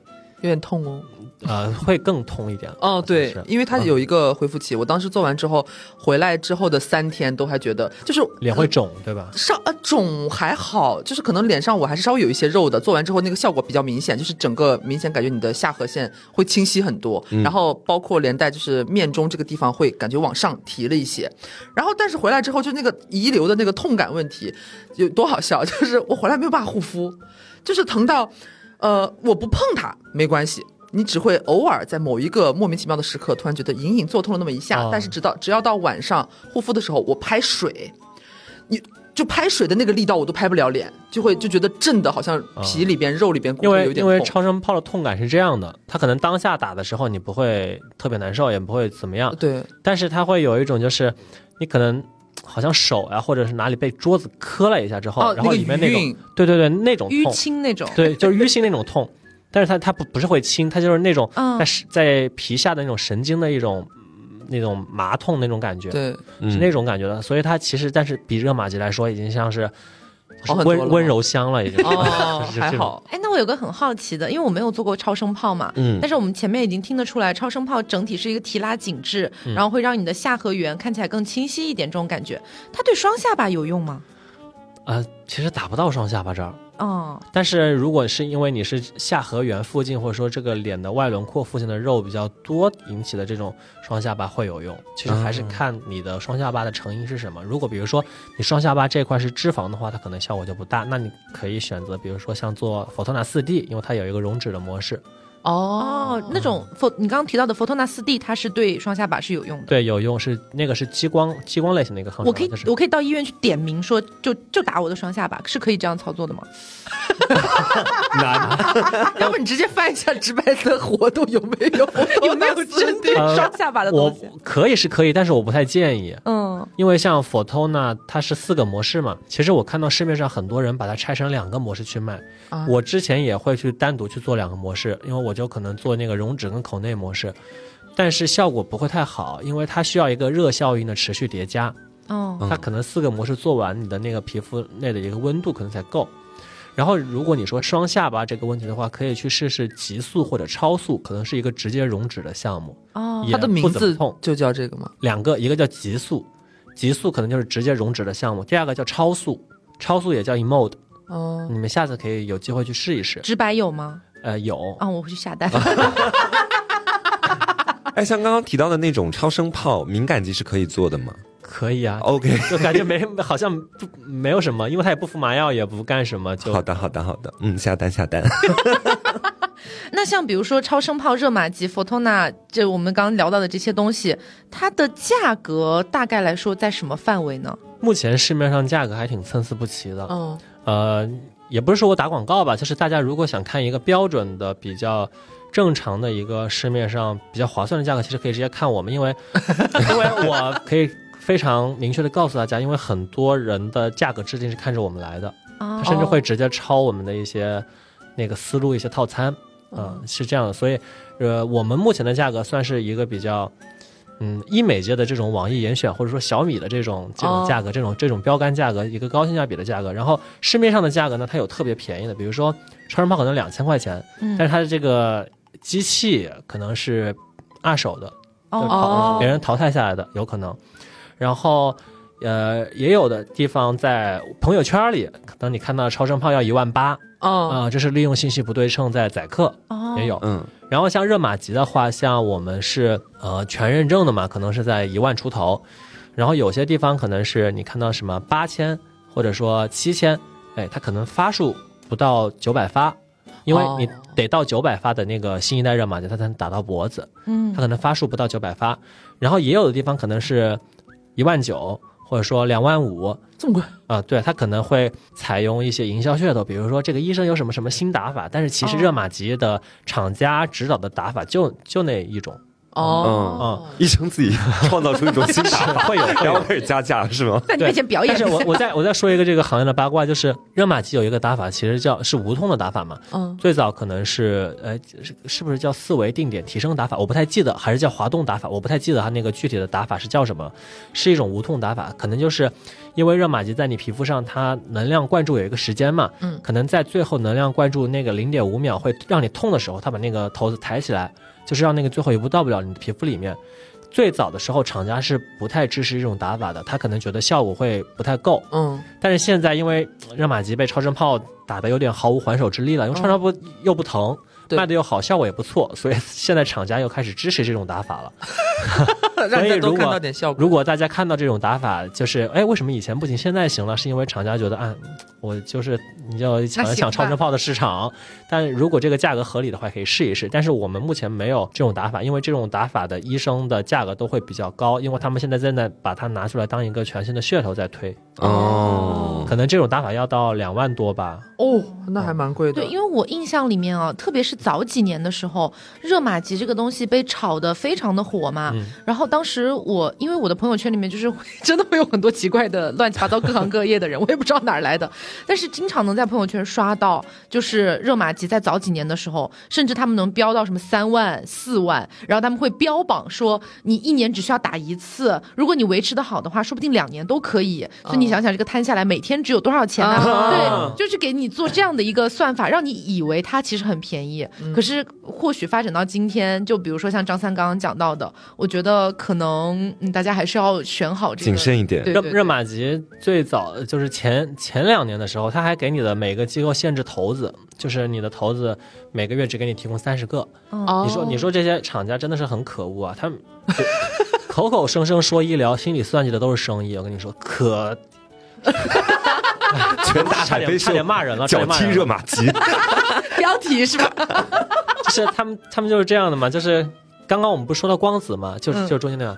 再比如说像我再再说一个厂家，就是很过分的事情哈，嗯，就是某光子厂家，就是国内还比较不错，呃不是他是来喊话的，你听出来了吗？某光子厂家，市面上市面占有率非常高的一个光子厂家，他在说啊，我们的那个手具打到十万发就得更换，超过十万发的都是不太行的，怎么样的？哦，然后很多医院其实他可能得到十二三万的时候。嗯他才会去换头子，为什么？因为没有人会卡着那个十万发那个点去给你换，嗯以及比如说我今天九万发了，哦九万九千发了，我说我明天就到十万发了，我给你的那个厂家去联系，他可能过两周才会来人，那我这两周我的这个项目不做就了，做不了了。对啊，就是他他们就很夸张，然后别人医生也不是傻子，学了十几年医，对吧？我给你就是超过了十万发，我给你能量给你调大一点啊，或者调小一点也都可以的。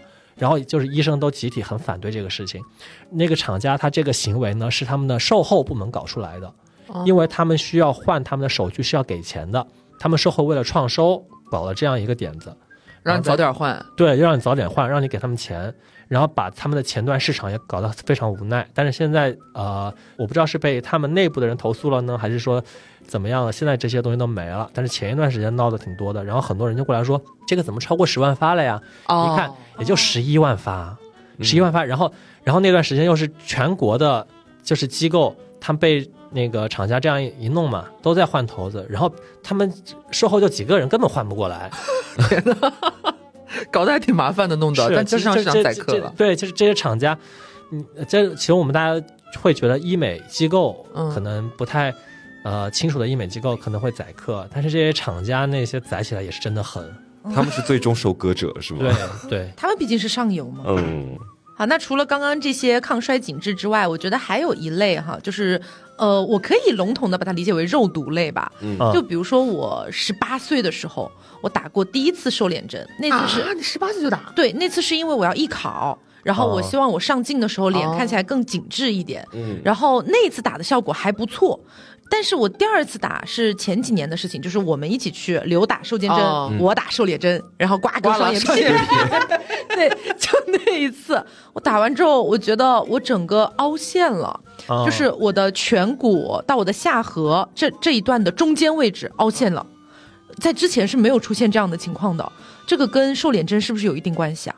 肯定是有关系。你打的是国产的还是进口的呀？好像是进进进口的吧？也想不起来了，你这打了多少钱？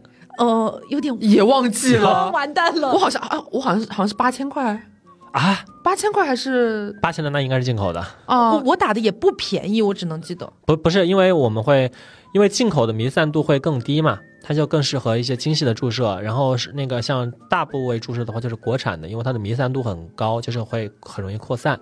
所以像脸部的话，一般是打进口的，它就不会那么扩散的那么厉害，然后让你的其他地方也被影响到。嗯你的凹陷的问题可能是因为，我觉得是因为咬肌这一块可能打多了，嗯打多了，它这一块本来咬肌是一块肌肉嘛，它其实对你的脸部也有一些支撑作用的。嗯然后你这块肌肉收进去了，你没有支撑作用，就会有凹陷的风险。嗯所以其实瘦脸针也不是适合所有人。嗯嗯嗯因为我十八岁那次是我人生中第一次打嘛，然后加上我从小到大都是比较爱吃那种有嚼劲儿的东西，对，所以那个时候我自己去摸自己的咬肌，我觉得都是有一点大的感觉的。但是其实前几年的时候，我个人都觉得可能还好，我觉得我那时候单纯是胖，就是肉堆积多了。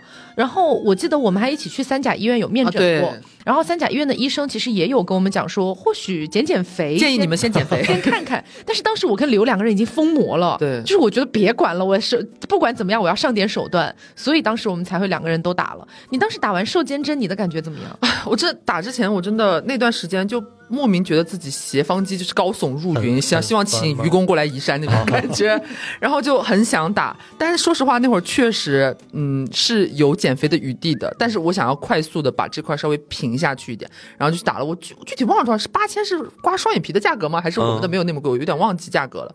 反正呢，还是呃朋友的呃。那个医院的医生，还是据说是一个不错的医生给我们打的。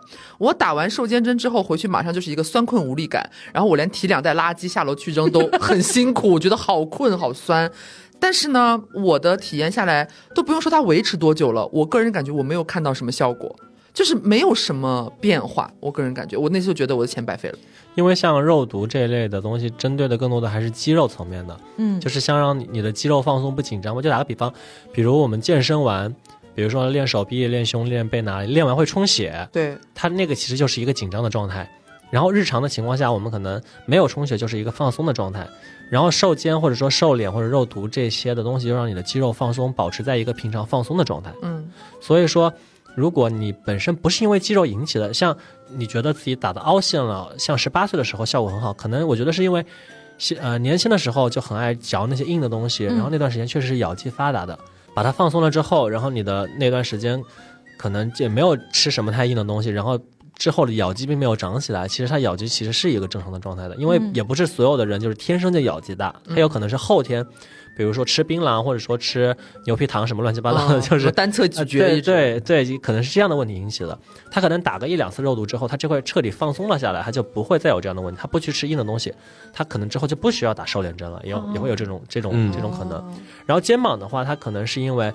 呃，斜方这一块它不一定都是肌肉，也可能是胖的，就是、所以那个医生可能会就是说，要不先就试着肥减肥先。对对对对对，嗯。哎，所以瘦脸针、瘦肩针，还有还有人不是会打小腿吗？瘦小腿肌肉，他们其实里边的内容物都是一样的吗？都是肉毒，都是 A 型肉毒，可能就是品牌不一样，会有些特点上的差异。但是我们就是记得，打小部位用进口的，打大部位用国产的就行。然后一年不要超过三次，我个人建议一年不要超过三次。官方是说不要超过四次，但是我觉得三次就够了，嗯因为打太频繁了会有耐药性。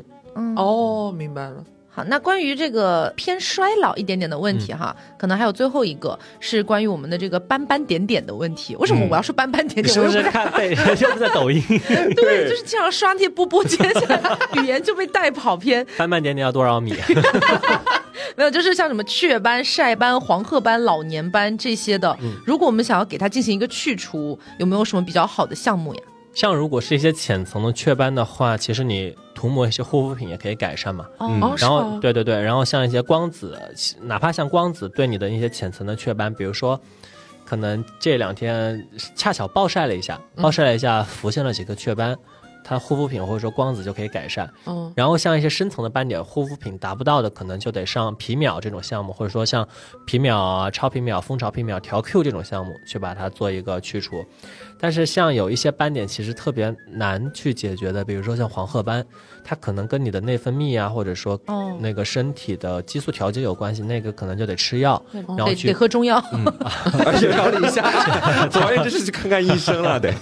去去看医生，然后吃药做一些调理，然后可能才能让它保持一个稳定不复发的状态。因为黄褐斑是一种活性斑，它会上上下下的游移哦啊，它是一个非常捉摸不定的斑，是这样的。哦所以，然后再像一些胎记的问题的话，有一些胎记可能是光电都去不了的，比如说脸上有一种斑哈，可能叫咖啡牛奶斑，哦，它其这还挺实可爱的。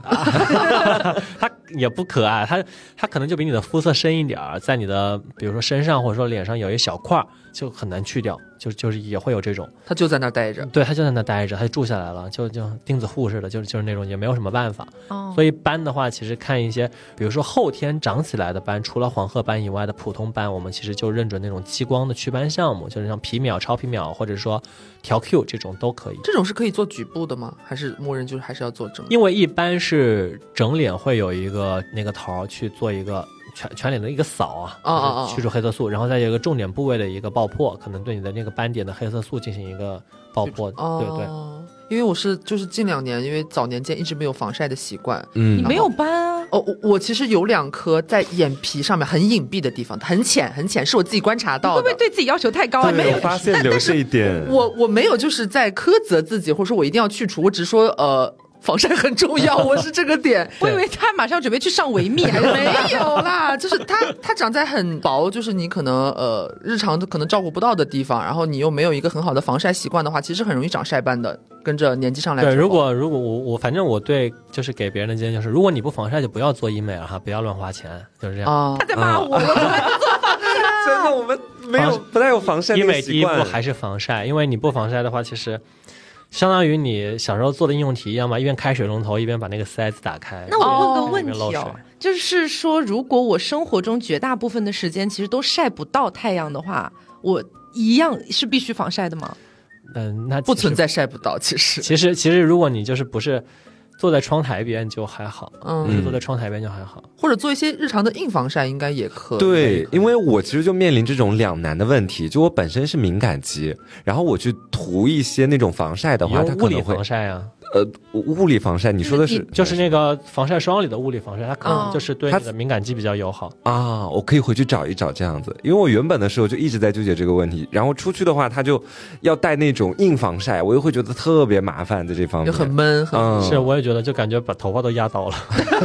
还是很重要的。可能因为我我不我不做防晒的一个原因，是因为就是我有点恃宠而骄，就是、对，因为我是遗传我妈妈，我皮肤特别白，然后我是属于那种怎么晒都不太能晒黑的那种类型，或者就算我晒黑了，我很快就能白回来，就是我自我调节机制还可以，在不不白这块。不想录了，一个一一个没斑，一个不防晒。这个真的是他的那个基因优势，真的。对，所以我就会觉得防晒这步在我看来特别累，特别麻烦。但是其实这几年我反反复复被好多人 Q 了，就是说还是要做防晒，就算你不黑，也可能会老得更快。对对对老化还哎，那你试一下一一边脸防晒一边脸不防晒，我就对 我给你们提供一个实验样是本。的。好，那刚刚其实张三有提到，直白美学呢其实是不太做动刀这个项目的这些内容的。但是呢，既然今天来了，呃你可该问。以问，因为我们 虽然不做这个，但是日常会看会了解。哦，我以为说虽然不做这个，但是未来谁知道呢？呃，首先想问一下的就是开内外眼角这个问题。啊对，因为之前我也是去割的双眼皮嘛，当时去做的时候呢，我就有问医生，就是我要不要开一下内眼角、外眼角什么的。当时年纪也不大，也不太懂这些东西，但是医生当时的一个逻辑是帮我量了一下整体的那个间距比例、比例什么的，他说其实还好。然后因为当时我也是比较早，也是十八九岁的时候，然后呃，可能那个年代的技术或许没有现在这么好哈。然后当时医生的一个回答就是说呢，开内外眼角有可能会留疤，还是不太建议我做。那我就想问问看，就是到现在的一个状态下的话，如果有些朋友真的很想调整这个比例问题，会想要去开内外眼角，还会出现很容易留疤的这种情况吗一定会留疤，哦只是看你的这个疤容不容易看出来。就是如果你术后去做那种疤痕管理的话，比如说，呃忌口，然后可能就是涂那个硅酮凝胶，就是像巴克的那种，嗯可能再贴一些什么那种人工皮皮之类的，可能会概率会低一点。但是我自己因为正好聊了动刀嘛，我先说一个我的立场是，呃，我们自己是不太建议啊，如果你不是有特殊需要，或者说万不得已，或者说怎么样的话，不太建议去整形，或者说怎么样，因为嗯有一些不可控。嗯嗯，因为很多人他确实是自对自己的预期跟达到的一个效果会觉得不可控，所以我们就是作为一个业内人士，包括很多医生，他也会。就是平常他可能会说的很含蓄，他可能会跟你说我尽量达到这个效果，嗯哦也是因为它其实是不太可控的。哦所以如果是一些比较成熟的一些术式，比如说你做个双眼皮，那我觉得没问题。但是双眼皮其实甚至都不是很好做，嗯因为也有随机性。有的人他可能随便路边儿找一个三千块钱的双眼皮，他做完特别满意。嗯有的人可能在三甲医院、在九院八大处之类的花呃一两万做出来双眼皮，他也可能会不满意。所以这种东西都是有随机性，嗯，也跟自己的原生条件或者说自己的那个状态其实也有关系。还有一些运气在。对对对运气这个也是蛮重要的，命，是真都是命。哎，你刚刚提到说双眼皮这个随机性，因为我以为双眼皮发展到现在这么多年过去，我感觉好像、我以为都已经算是一个比较小的动刀的手术，但它还是有很大概率会出现问题哦。它是比较小，但是它不一定会让大部分人满意。就是我哦。做这个手术可能非常简单，非常容易，但是可能到之后他可能都会觉得啊，多多少少有些不满意。嗯，这个我理解，因为我觉得双眼皮手术它是一个很看个人审美的东西，对，而且每一年或者说每几年，关于五官包括审美，它都在变。对，就比如说我当年去做双眼皮的时候，其实当时流行的是欧式大外对对双。对，对对，但是我不敢做那种，因为我的五官其实是偏淡颜一点的，我没有那么浓，嗯我就怕那个 欧式大外双挂在我的眼睛上就很奇怪。然后呢，我当时是听了医生的建议，还好当时那个医生还算不错，他建议我我是做开扇，然后做的稍微不要那么宽，所以到现在其实，但是你看，就是即便我到现在，我会有一些朋友呃听说我其实是做过双眼皮的这件事的时候，他们是会有点惊讶的，嗯。说哦还蛮自然的，嗯。但是其实我也有很长一段时间对我的双眼皮其实是不满意的，嗯。我会觉得是不是有点太窄了？对对对我看到好多人割的都很欧式，哎，烦死了！我当年应该也应该割欧式的，但是再过了几年，大家已经没有那么在追求欧式，大家在追求自然。我现在都喜欢小开衫，嗯也还好，但是我又会有种感觉，就是万一再过几年又流行了，就关你什么事？爱流行什么流行什么。其实现在很多医生，大部分他们去做那个双眼皮，都会倾向于选择比较窄的那种、嗯那种。我知道的，我了解到的医生啊，我不了解的我就不清楚了，都是会做比较窄的这种类型的双眼皮，比较自然一点，因为他们会觉得比较保险。啊，哦，不太会说让人觉得难以接受，就是大不了是跟你之前可能那个相差没多大嘛，不至于让你整个人变得很奇怪。嗯这样子哦大不了就让你钱白花，但不至于毁了你。很精辟，很精辟。然后还有一个动刀的，我差点说重灾区，就是很多人问，评论里面很多人问，这是鼻子的问题，哦，我也想做，就是很多人都对自己鼻子不满意。嗯你你就不要再讲了，张三你骂骂他。我刚刚在这个角度来说，哇，他鼻子长得真好，不是，但是我真的一直觉得我的山根有点低。你山根不低呀、我我我说我的山根低，主要是从侧面看。我觉得我从侧面看，就是因为我本身折叠度就不高，就是我感觉我的脸比较偏平面一点，然后我一侧过去，我的下颌线呢又是很模糊。可是你你侧面一直是你你侧边侧影，就是从额头下来到鼻子这个弧度，然后嘴巴，然后到下巴收回去。你你是很 OK 的呀，就是你能不能说说他？我受不了，他好多年了，一直在 Q 他鼻子的问你可以，你题。可以，所以你鼻子，你鼻子挺完美的，应该是整容模板鼻吧？真的假的？我是真的一直觉得我的山根低的。不是，不能光看山根，你阿凡达山根高，它好看吗？对不对？嗯，就是你应该看看看整体的一个那个协调性。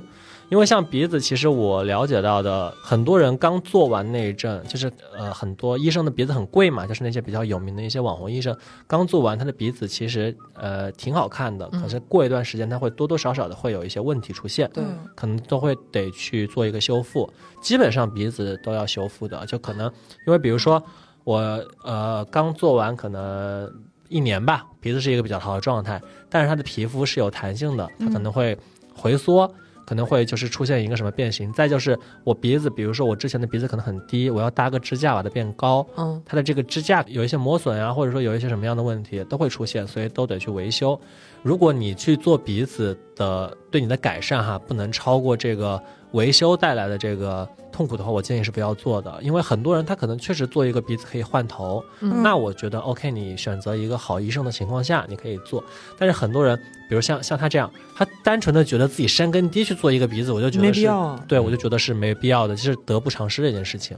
还要不断返场，到时候对很麻烦。因为很多人都在问，就是鼻子修复返场率这个问题。确实，基本上都要返场。我认识的就身边很多朋友嘛，因为我们就是做这个行业的，会接触到很多嘛。嗯鼻子大部分需要返场，而且有的医生他是单纯的外形做起来非常漂亮，但是他可能把你里面的组织都已经挖空了啊，就就就不知道怎么去形容这个挖空哈，就是不是像我们想的那样的，啊啊啊像西瓜挖勺一样的这样把它挖空，就是到后面你的这个鼻子支架可能就不稳，就是修复难度也很大。这个它可能是短期内好看，但是也有的医生呢，就是那种学术派出来的，嗯他的审美就非常的 old school 吧，就就那个，但是他鼻子又做的很稳，但是他看上去就像是一个做的很好的鼻子，就就这样的。哦嗯，所以他这个东西你也也不能说，呃，就是有一个完美的最优解，有一个医生做的最完美，他就是做的各方面都不错的呢，可能又得十几二十万。哦，对挺贵的鼻子对子。，所以说这个鼻子的话，我建议是大家是不要轻易去做，嗯，也不是说完全就是说不能做，只是说不要轻易去做。对我明白你的意思了，我我大大概听出来，就是如果你的鼻子真的已经严重影响到你对自己的那种感觉了，嗯，就是已经严重到影响到生活、社交、你的自信。那你最好的方法就是去找一个好医院，找一个好医生对，靠谱的去做好。但是如果其实也还好，没有到那么严重的话，他是不太建议去做。嗯然后还有一点是，如果是鼻头问题，因为我们鼻子分几个点嘛，山根，然后还有这个鼻梁，梁然后这个鼻头，其实鼻头是容易出问题比较多的。如果你只是鼻梁或者说山根有一点，比如说小驼峰或者什么，你要先看看你是不是能接受这个特色。其实它有一点特色也挺好的嘛。驼峰也挺美的，啊，对，但是如果你实在接受不了，其实鼻梁或者说山根出问题的概率要低很多，这个是可以考虑的哦，嗯鼻头，这就是我前两天咱们有一期节目不是讲到嘛，就我那个我的我的好闺蜜，哦对对对她她她就是鼻子出问题。嗯，她其实她当下做完鼻子的时候，她已经是结婚之前，都已经结婚大概两三年了吧。她鼻子形状非常好看，就是整个弧度啊什么的也做的非常完美。但是就是她返场是因为什么返场？就是因为呃觉得说他当时是一个 I 型，嗯然后就很担心鼻头那个地方可能哦，会随时间会扎出来，对对对对对，然后呢，他就搞了一个垫片，就从前面堵一下，反而这个操作变变假了是吗？不是变假，就是整个红肿发炎，就是鼻头的地方变是小丑鼻一样，就是前面那一一个圆圈红红肿肿，然后有淤血的那种感觉，然后又去修复，然后又去消炎挂水，然后来杭州的嘛才找我。我我们才见面，我才知道这个事情。然后我觉得说你，我觉得他好不容易当时那个鼻子做出来，然后两三年也没有任何的问题，一直都是很漂亮的一个状态。我觉得你已经烧高香了，你都那么长时间没返场，然后就是多此一举的说啊，我垫个垫片吧，然后结果就出问题了其实。我觉得这个很难避免，就是就比如说像张三刚刚讲到的，大家或多或少也会在网上刷到类似的，就是有很多人都会说、嗯鼻子或许会在某一年突然出现一些什么问题，对对对，所以你那个闺蜜肯定也会担心，对是做的，就她做鼻子这件事情本身就很容易引发焦虑，你做好了之后，你又会担心，嗯啊哪天会不会不对，这就很麻烦。没有办法，就是做鼻子基本上都会要去那个修复，呃修复的。嗯，然后像你刚刚说的那个支架嘛，可能支架技术或者说什么耳软骨技术，或者说什么这些不同的材料，它可能都会有不同的优劣。嗯，有的嗯有的可能，比如说软骨肋骨，它可能会有一个吸收的风险。对然后像你刚刚说的支架，可能就会有一个扎出来的这个问题风险。嗯对，其实它都会各自有优劣，你只能选择一个你当下可能会比较接受的一个方案，嗯并并没有一个完完美的方案。嗯那还有最后一个，我想问一下的，可能是跟动刀相关的。嗯有一些人他可能下巴比较短，或者有一些后缩，就会觉得我没有下巴，然后就会想要进行一个填充，或者说是打点什么东西，还是说植入一些什么东西，这个是也是风险很大吗？这个风险很低。哦，是 吗？那跟鼻子不一样啊、这个风下巴的话风险相对低很多，因为下巴你可以直接垫那种三 D 打印的材料嘛。嗯现在有医生在做那个，哎，就好就在就在杭州，就是他去做三 D 打印的材料，垫的那个下巴还挺自然的，也不太会骨吸收。然后再像如果是女孩子的话，她可能打玻尿酸比较合适，因为男生的话，我其实不太建议你如果去弄下巴要打玻尿酸，因为男生打玻尿酸的下巴会非常奇怪，嗯整个脸会很就不跟自己的那个感觉可能不是特别搭。失去一些男性荷尔蒙吗？所以可能是女孩子的话，她去做一些玻尿酸的下巴也 OK，然后去做一些假体也不错啊、它比哦鼻子安全系数高非常多。哦，哦，明白了。好，那聊了这么多的话，其实还有一个问题是，也是很高频次被提到的一个点，就是他们很多人可能还没有太做过什么医美项目，但是觉得说可能也出现了一些小小的问题，想要改善，就不知道该如何选择机构的问题。因为我们可能市面上像我们之前也遇到过嘛，我们也去三甲医院去面诊过，嗯，然后也去一些机构去咨询过，也去做过，所以很多人会觉得说，在我还比较一知半解的情况下，呃，他会去看到三甲医院的价格和市面上很多平台的价格悬殊是非常大的，所以他们。会觉得三甲医院和医美机构之间，他们该如何选择？包括这个价差的问题，有一个怎么样的解释？就是关于选择机构的话，其实可以分几种类型嘛。如果你是觉得三甲会让你更放心，那其实可以直接去三甲。如果对小白来说哈，嗯，因为三甲的话，它可能就是治疗一码归一码，就治疗归治疗，但是与此相对的可能是价格呃比较贵，嗯。然后其次是服务啊，各方面可能跟那个机构里还是差很多的。嗯，但是三甲有些项目好像是可以刷医保的，这个大家可以去留意一下啊。然后再有一个三甲，可能还有一个缺点就是它的机器更新速度比较慢，因为它购买机器不是自己能做主的嘛。哦，明白。所以三甲的话，你去做一些基础的，比如说光子啊，或者说祛斑，或者说肉毒，好像三甲有的一有的三甲是有肉毒的，都是可以的。这个是可以的，然后你再确定你的那个预算是在 cover 范围内的话是 OK 的。嗯，然后第二个是机构，关于我怎么去辨认一家好机构呢？我觉得，嗯，看你做的项目是什么。如果只是一些基础的保养项目，在你确定它的机构的机器是正品的情况下，确定你的医生没问题的情况下，你可以作为一个小白，你先以一个低价去多了解。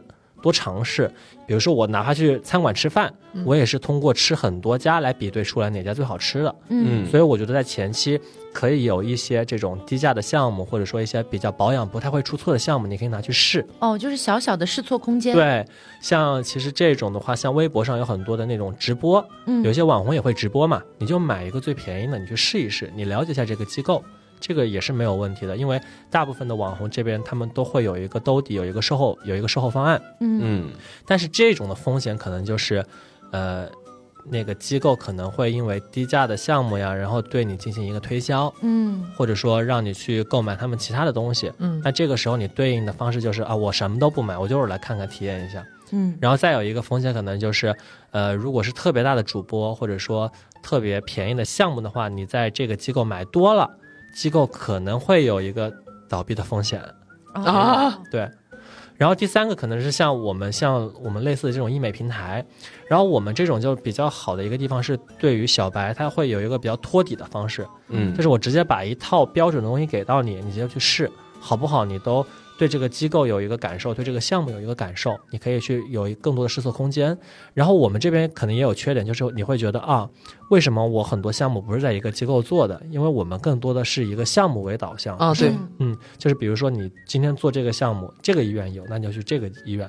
那明天可能你想做别的项目，可能在另一家医院，因为我们就是以项目为导向嘛。但是我觉得这样的话也是更多的有一些试错空间。嗯，大概就是市面上的三种类型嘛，就是大概这样子，大家可以根据自己的需求其实。去选择的，嗯，那刚刚张三其实有提到那个选择比较什么正规的机构啊，什么靠谱的医生，但是很多人的问题就卡在这儿，他不知道该怎么选择靠谱的机构，怎么去挑选靠谱的医生，然后怎么去验证他给我用到的仪器是真是假，就是这个都不知道。其实像我刚刚提到的那三个方式，都是一个可以确保他靠谱的方式了，因为很多主播嘛，很多主播他也会做筛选的。啊，那么在这些主播的筛选的时候，他也会筛选医生、筛选机器，这些大部分百分之九十来说是没问题的。你然后同时你去到线下的时候，线上的主播或者说网红，他也会教你怎么辨认，他会给一个流程发给你，就是说你怎么扫码，怎么来辨认这个医生的资历之类的。三甲的我们就不说了，那肯定没问题哈。嗯。然后再像像我们这种也是一样的呀，就比如说我们的直白这边也是客服去预约嘛。给你预约好项目之后，会告诉你这个机器怎么扫码，然后怎么去辨认这个药品或者说仪器的真假，这些都是一个固定的流程了。其实医美团购到今天都已经形成一个比较透明的流程，就是会提前告诉你医院，会提前给到你医生的信息，给到你机器的信息，给到你价格，然后你再去，呃，根据他们的步骤，比如说扫码、扫公众号来验真，就已经 OK 了。这个其实已经。但凡很成熟了是吗？对，但很成熟了。但凡你买过几次医美，你就会了解到，哦，这原来是一套这么流程化的东西了。对，因为其实后来我有好多次都是在直白下单的原因，就是在这个地方。毕竟我对于医美这个行业来说，我真的算是一个小白，可能半路出家。对，半路出家，一只脚踏进去而已。然后，呃，我一开始的那种状态，其实跟刘刚描述的一模一样，就是我根本不知道怎么去选，谁来告诉我哪家靠谱，哪家不靠谱？我就算去到那个医院现场。我也没有办法判断。然后我觉得直白有一点很好的就是，呃，他们是经过了一轮筛选对啊、以他们平台的这个信用为基底，然后告诉你们啊、我们筛选出来的都是 OK 的，你是可以去的。然后我再去，我觉得已经帮我做了很大的一个初步筛选的过程了。同时，他们作为第三方也会有比较长线的一个售后的服务。嗯像我的印象里面，就比方说你去之前，他会细到告诉你，呃，路线怎么走，医哎，院因为。很多人真的找不到医院，嗯我们就会。就是让那个医院做一个，你给我做一个那个指示图，嗯。比如说我到哪个点下车了，我看到什么左拐右拐之类的，就从这种，然后到你呃，比方说你约的是可能一周之后，他可能在你要去做的前两天就会提醒你说，呃，最近你要注意什么，术前准备啊，，对，有一些什么护肤品什么尽量可能要减少一下，还是什么之类的。然后做之前也会问你，然后告诉你怎么验，啊，告诉你呃怎么去和那个，如果你有想问的问题，你也可以随便问。然后结束之后回来马上会告诉你术后，哪怕医生在医院里边已经告诉过你了，但是他回去还是会跟你讲说你要术后进行如何的一个保养，甚至他会我自己都忘记记了，就比方说我那次做了那个第一次做超光子就是在那边做的嘛，我去了之后回来不是很满意嘛。我其实恢复的很快，我恢复的很快，就是没有任何的觉得说出现一点起伏的状况。第一次做，我们就会比较小心，就会 但是我就完全没有想到这个事情，我觉得我做完效果很好，我也没有再管它，因为它本身也不需要什么术后的护理了。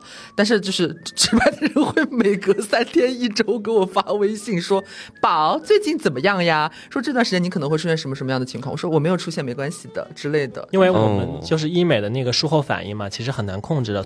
我们很多的用户又是比较小白，或者说他不太会，平常日常不太会去钻研医美的东西。嗯，他可能有什么问题，他就会给你反馈，然后我们也得及时的知道去告诉他。然后就是大部分是不会有什么问题的，只是嗯他可能会担心，比如说啊，我爆两个痘，嗯这会不会不太好？当然是对对对。其实对我们像我这种医美老手来说，我不一定会看直白哈，我就非常老实的告诉大家，我不一定会在直白上买东西。好，你不是联合创始不是不是这个还没讲完，就是因为我的诉求可能很多的我们的项目是没有的。啊，嗯就比如我会去体验最新，因为我们做医美的嘛，嗯对我可以去体验，我要去体验一些最新的机器或者说最新的技术。嗯我们这边是不卖的，因为我们卖的是最稳妥的那批，啊，明白就。是被市场验证过的。嗯所以像我这种就是比较骨灰级的去呃医美就是爱好者吧，嗯我可能会去直接有很多熟悉的医院、熟悉的渠道，嗯甚至是熟悉的主播，我可以直接去问他们，哎，你们医院最近来了什么新机器、新项目？我我去试一试，我去做。好，我可能会觉得直白上面的项目特别的初级，或者说初初中级，对我来说是。呃，不太适用的，啊但是恰巧是这样，我觉得对很多的小白用户是完全可以放心交给我们的，就是因为我们的东西非常的初中级，我觉得你不太需要去在你小白的时候，你去看这个看那个，你就是呃按照我们的流程来就。不太会出错，我觉得我们是一个兜底的存在，嗯对很多的小白来说是一个兜底的存在。我不能保证说我的每家机构都是那种贵妇型的机构，一进来跟你就是泡花茶呃，对对对，泡花茶，甚至是甚至是下拖鞋下喝会式的什么，对，换拖鞋。但是我呢，因为我们在全国有很多家嘛，所以我们能做到的就是给所有小白去托底。嗯他们覆盖的其实很广，在全国就是绝大部分城市其实哎，都有。但是但是其实各个城市的风格也很 很很有意思，差别很大的。是？吗？像我到杭州来，我就觉得服务比北京好。啊 然后那个北京的机构装修都跟大澡堂子似的，特别土的都很多，就是他们可能那个觉得那个叫奢华吧。但是然后杭州这边的话，就更加的那种优雅精致风一点，或啊者说，ins 风广对对对，就就不太一样。然后再就是广州那边的，都大部分的机构就不是我们不只是我们合作的机构哦，就是整个的广州机构的市场氛围？都比较的怎么说？小一点儿，就是啊那种小而美老老房子一点儿就就就是那种感觉，就是每个城市的做这些还有特别有意思。然后深圳那边就是装修的都特别的豪华的比较多。哦，这品出地方特色来了，已经。你是不是到北京的时候又得说杭州这边不太好？没有，我从北京过来了，他到时回北京。北京过来，他到时候回北京啊，就是又去上北京的节目，就会说，我觉得杭州那边太浮夸，对还是北京比较实在。整体装修有点差，对，网红太多了，对，不是自然美。呃反正都聊到这儿了嘛，嗯。也想问一下，就是呃，以张三你的角度啊，作为一个呃行业内的人来说，如果我们假设哈，就是只推那么一两个项目，作为一个完全的入门级别的，就是我什么医美都没做过，然后我一个小白，我想体验一下，那你最推荐的可能是什么呢？呃，我觉得还是超光子，嗯。超光子适合基础的一个保养，然后超声炮我觉得适合一个清洁的抗衰。嗯。嗯。啊，然后再有一些毛孔的问题需要解决的话，那就看情况选择黄金微针，嗯。哦。大概就是这几个项目是比较嗯快速，甚至是比较有效果的。哦，嗯。然后我对，然后我们本身现在双十一它也也会有套餐活动嘛，嗯。就是里面都会有这些的搭配。嗯。我去买我现在就去。现在停止录制，我去买。那还有一个问题就是，呃，有一些人问，就现在，因为我们现在网络信息太发达了，年轻的朋友们就是对于自己的护理啊和自己这种外在的一些重视，其实很早就开始在意了。所以有人就会问，二十岁出头，你觉得他有必要做医美吗？呃，看是什么问题。嗯如果是皮肤问题的话，比如说我长痘痘，或者说我长斑，我觉得是要做的，因为它是属于会影响到生活的一个、嗯。一个事情。嗯。但是你要做这个的第一步，不是去医美机构，是去看医生，嗯。啊，对，是要到医院去，然后你查一查你的各项的激素分泌的指标，嗯。你要让医生开药的，然后在后续的一个维护的过程中，可能是会需要医美手段的，因为比如说像痤疮，它可能根据中国痤疮治疗指南上，可能医生会给你开一些环素类的药，再加一些异维 A 酸，然后你要吃一段时间，然后可能后面得去做，比如说刷酸、超光子之类的项目嗯去嗯保持你的一个状态的。所以这些，如果你是二十出头有这个治疗问题的需求，那你是得做。嗯但是二十出头，哪怕啊二十五岁，嗯到二十五岁之前，你的皮肤都没什么问题，我觉得甚至连抗衰都不需要。你就如果想做，你就去打打光子、打打水光就 OK。哦，嗯没有必要瞎折腾。对，嗯，先把钱攒着，留着二十五岁以后做。做超声炮是吧？那还有一个问题也是大家提到比较多的，就可能有一些人跟我和瓜一样是油敏肌。对，很难搞这种肤质。我也是油敏肌。对啊，，那像这类的就是肤质的问题，如果我们长时间的比较科学的去做医美的改善的一些项目的话，它未来有没有一天能够通过医美的方式，单靠医美的方式改变自己肤质的问题啊？你是指比如说想从油皮变成干皮，或者从干皮变成一个正常皮、中性皮，就是这种吗？就恢复中间值区一个大家都想要的正常值。啊、对。其实挺难的。哦，因为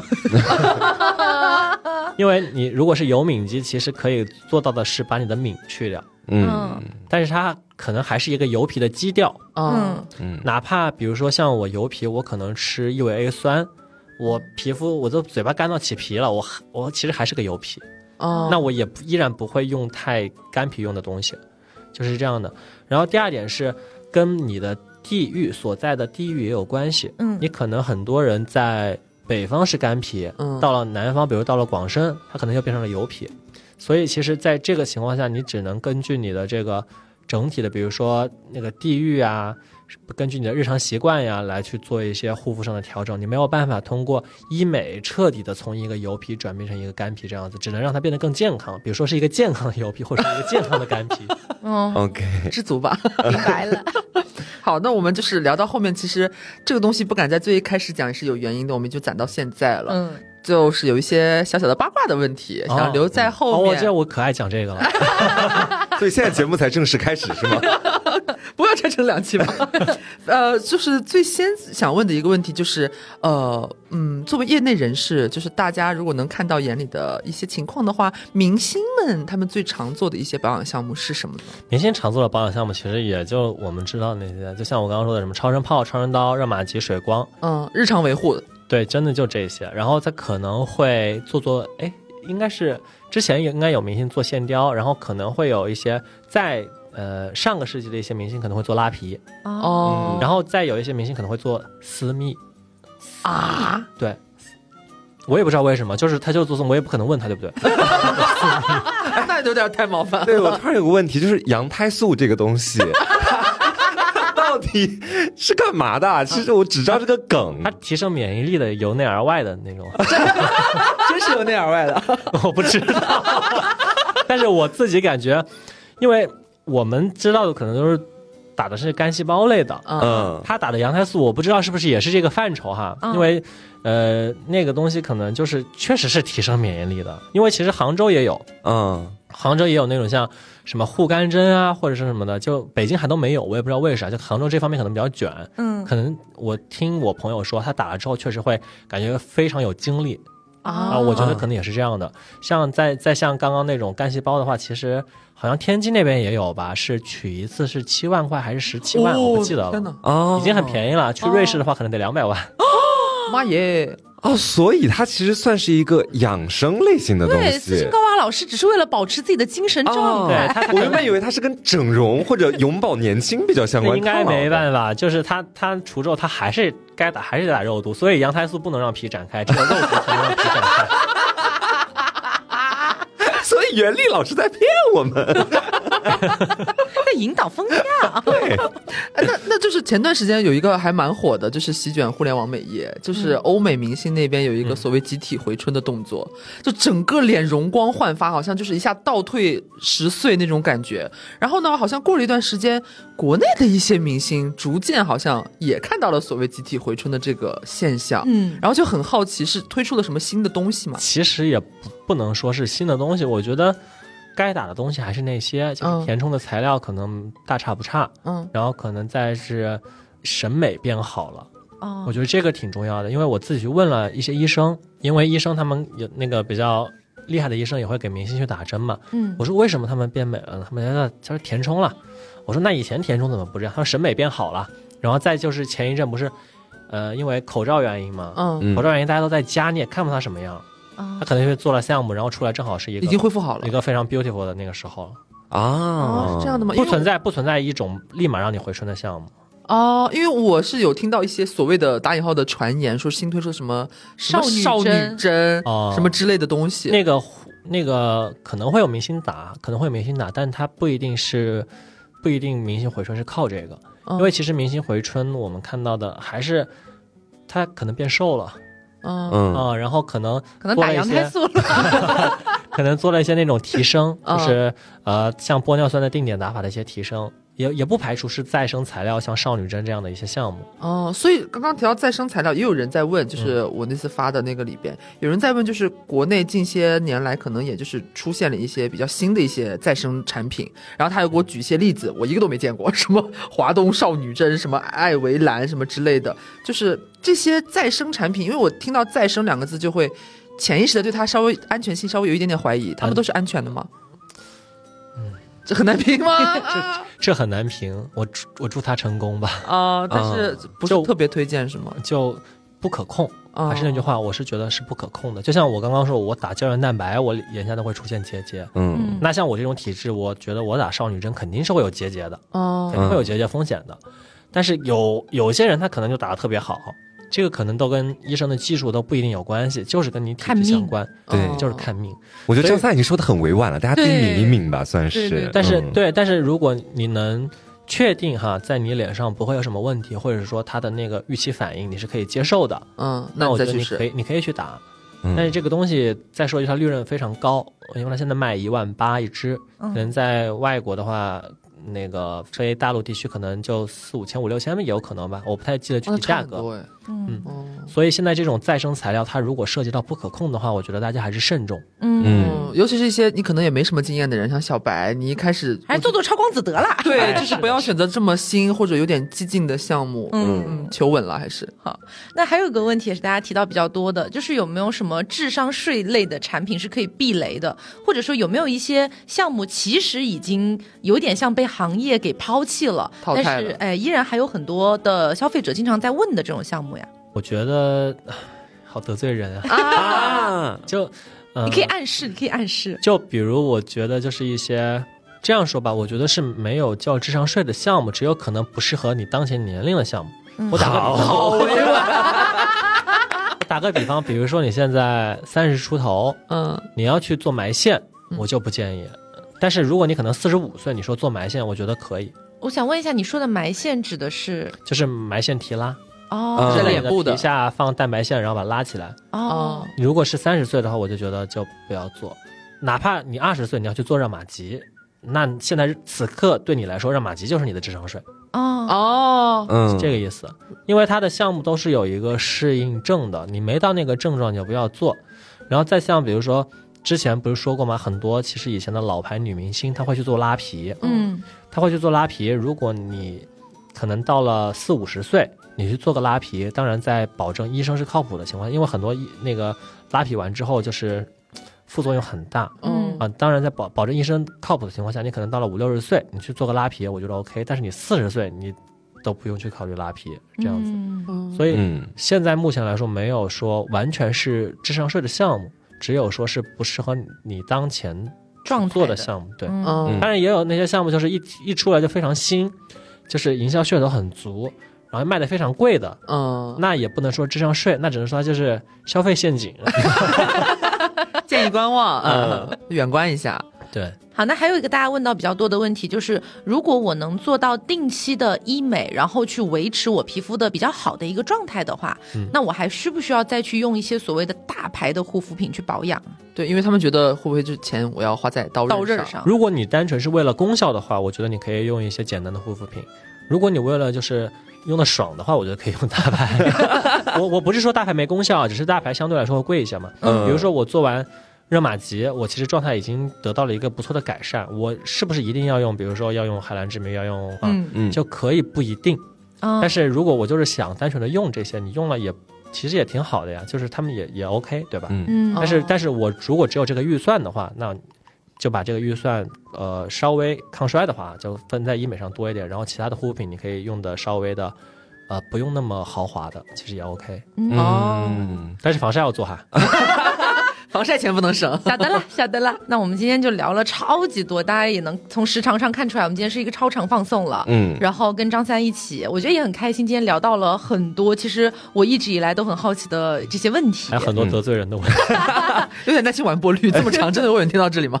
但是我觉得啊，就是我们今天聊到的所有问题，应该也算是涵盖了几乎是我们绝大部分听众他们所好奇的问题。嗯对，对，那我觉得大家可以根据自己的需求，然后去选择。那我觉得在选择这件事情上面呢，呃，确实我个人体验下来，直白美学给我的体验感是非常好的。嗯就像我前面讲到的一样，他已经帮我做了第一步的筛选了。嗯我不需要再自己去一点一点试错，今天试一下这家的光子，明天试一下那家的水光。因为其实我觉得对于普通人来说啊，虽然说光子、水光这类的项目，它的价格也没有非常昂贵，但是它绝对也不是白菜价。对啊，不是说我今天五块，明天十块这样子。所以我觉得，呃，或许第一步的试错对于普罗大众来说也是有相当的意义的。那如果说大家也是医美小白，想要做一个小小的尝试，比如说，其实我一直以来有一点烦恼我的毛孔的问题，有点烦恼我的痘印的问题等等的，我觉得都是可以尝试一下我们今天聊到的这些项目的。嗯然后也可以在这个基础之上去参考一下我们直白美学的这样的一些活动。哎，哎，最近他们也是有一些活动带来的，但是我们今天聊得很硬核哈，就放到这个时候才和大家讲，就大家可以去我们的公众号去看一下，他们其实有蛮多项目，我们今天聊到的其实很全了已经。嗯，你可以根据就是你自己的具体的情况，看看你需要什么，然后看一下，哎，咱们这边最近有没有啊？如果有的话，可以去咨询一下。然后嗯我们也有提供一些比较方便的一些渠道和不错的价格啊。同时呢，我们还有这次送上一些我们的听友小福利呢，咱们请张三亲自来讲一下吧。先要说一下，就是我们老是被抄的一一张一张卡，一个项目套餐。因为提到这个还挺生气的，就是我。就是很多人，他们就是很多平台或者什么，他们都自己不动脑子嘛，他们就会看我们出了什么，跟在后面学。就是，然后这张卡大家是抄了很多遍的，叫幺幺幺幺的门票卡，嗯因为我们是把几个我觉得小白都可以去体验尝试，并且非常有效的项目囊括在一起，一个是光子。一个是超光子，嗯还有一个是功效型水光，嗯并且再加我们的一个术后护理的套装，因为我们自己也有在做那个术后护理的产品嘛，我们想把这一套都包圆。直白盒子，对对对，直白盒子，因为像这一套的话，像其他的人他们去抄我们这个，他们没法抄到直白盒子的，他们可能嗯术后护理的方面就会比我们差一些。但是我们把这一套就是光子用来给你做一些保养，超光子给你做了一些针对性的解决问题，然后水光用来巩固，然后再像这直白盒子是用来做后续的一个那个护理术后护理。对，嗯所以我就一套非常完善的一个非常适合小白的一个门票卡，我觉得大家可以去直接去试一试。嗯然后第二个是像超声炮类型的，像超声炮类型的，因为像我昨天说的，如果你想抗衰的话，因为我们很多人到了一个抗衰的年纪嘛，这也不知道做什么项目，那我觉得你可以直接去试试超声炮，因为对比热玛吉来说，它不疼，嗯，还在踩热玛吉。没有踩热玛吉，它但热玛吉疼我也得做呀，就是到了年纪想让状态好一点，那还是得做，对吧？嗯，但是如果你是因为之前没有做过其他抗衰，然后想去试试抗衰项目，那我觉得热玛呃不超声炮是一个比较适合入门的抗衰项目，因为也不疼嘛，效果也不错。嗯然后我们应该也有两张是，呃，超声炮类型的卡，一张是超声的，一张一张是黄金超声炮，一年可以做两次的卡，大概是七九九九；一张是超声炮加一个水光的卡是五九九九。我觉得这两张卡大家都可以去尝试一下。对，嗯因为超声炮其实一年也就最多做一到两次，最多最多做两次，如果就是皮肤状态比较好，做一次就行了。然后嗯皮肤状态，呃，就或者说那个对自己的皮肤状态比较焦虑，或者说你要求比较高。要求比较高，对要求比较高，你可以做两次。嗯嗯明白了。好，那具体的一些活动详情和细节呢，也欢迎大家去到我们的公众号凹凸电波，找到和本期节目对应的那篇推送，就可以看到具体的细节和详情了。，对，我们这次也有准备一些小小的礼物，感谢我们的张三先生送来了一些咱们的直白盒子，然后具体大家也可以看一下公众号，包括我们的评论区和简介。嗯啊、我们直白盒子真的非常好用啊，因为因为我们 因利一波，不是因为我们做产品不是靠产品赚钱，我们是靠嗯产品赚口碑。因为市面上很多人做这套医美修护的产品，它是得指着它赚钱的。哎，这个就是我们的优势了，它盒子里边那个面膜和那个洗脸啊，巾还真的蛮好用真的都很好用。好的，那我们其实也很期待未来还有机会跟张三坐在一块儿继续再聊一些。觉得挺有趣的，像我以后多来，嗯，以后有八卦就过来跟你们 报，下次要，记得帅哥叫什么？叫叫瓜是吧？对对对，好，那呃，今天的节目呢，差不多就是到这里了，也希望大家能够喜欢。那也希望大家不要错过了直白美学的双十一的大促。嗯，好，那么我是 taco，我是黄瓜酱，我是小刘，我是张三，记得大家来看看我们的活动。好嘞，那别着急，慢慢来。拜拜，拜拜。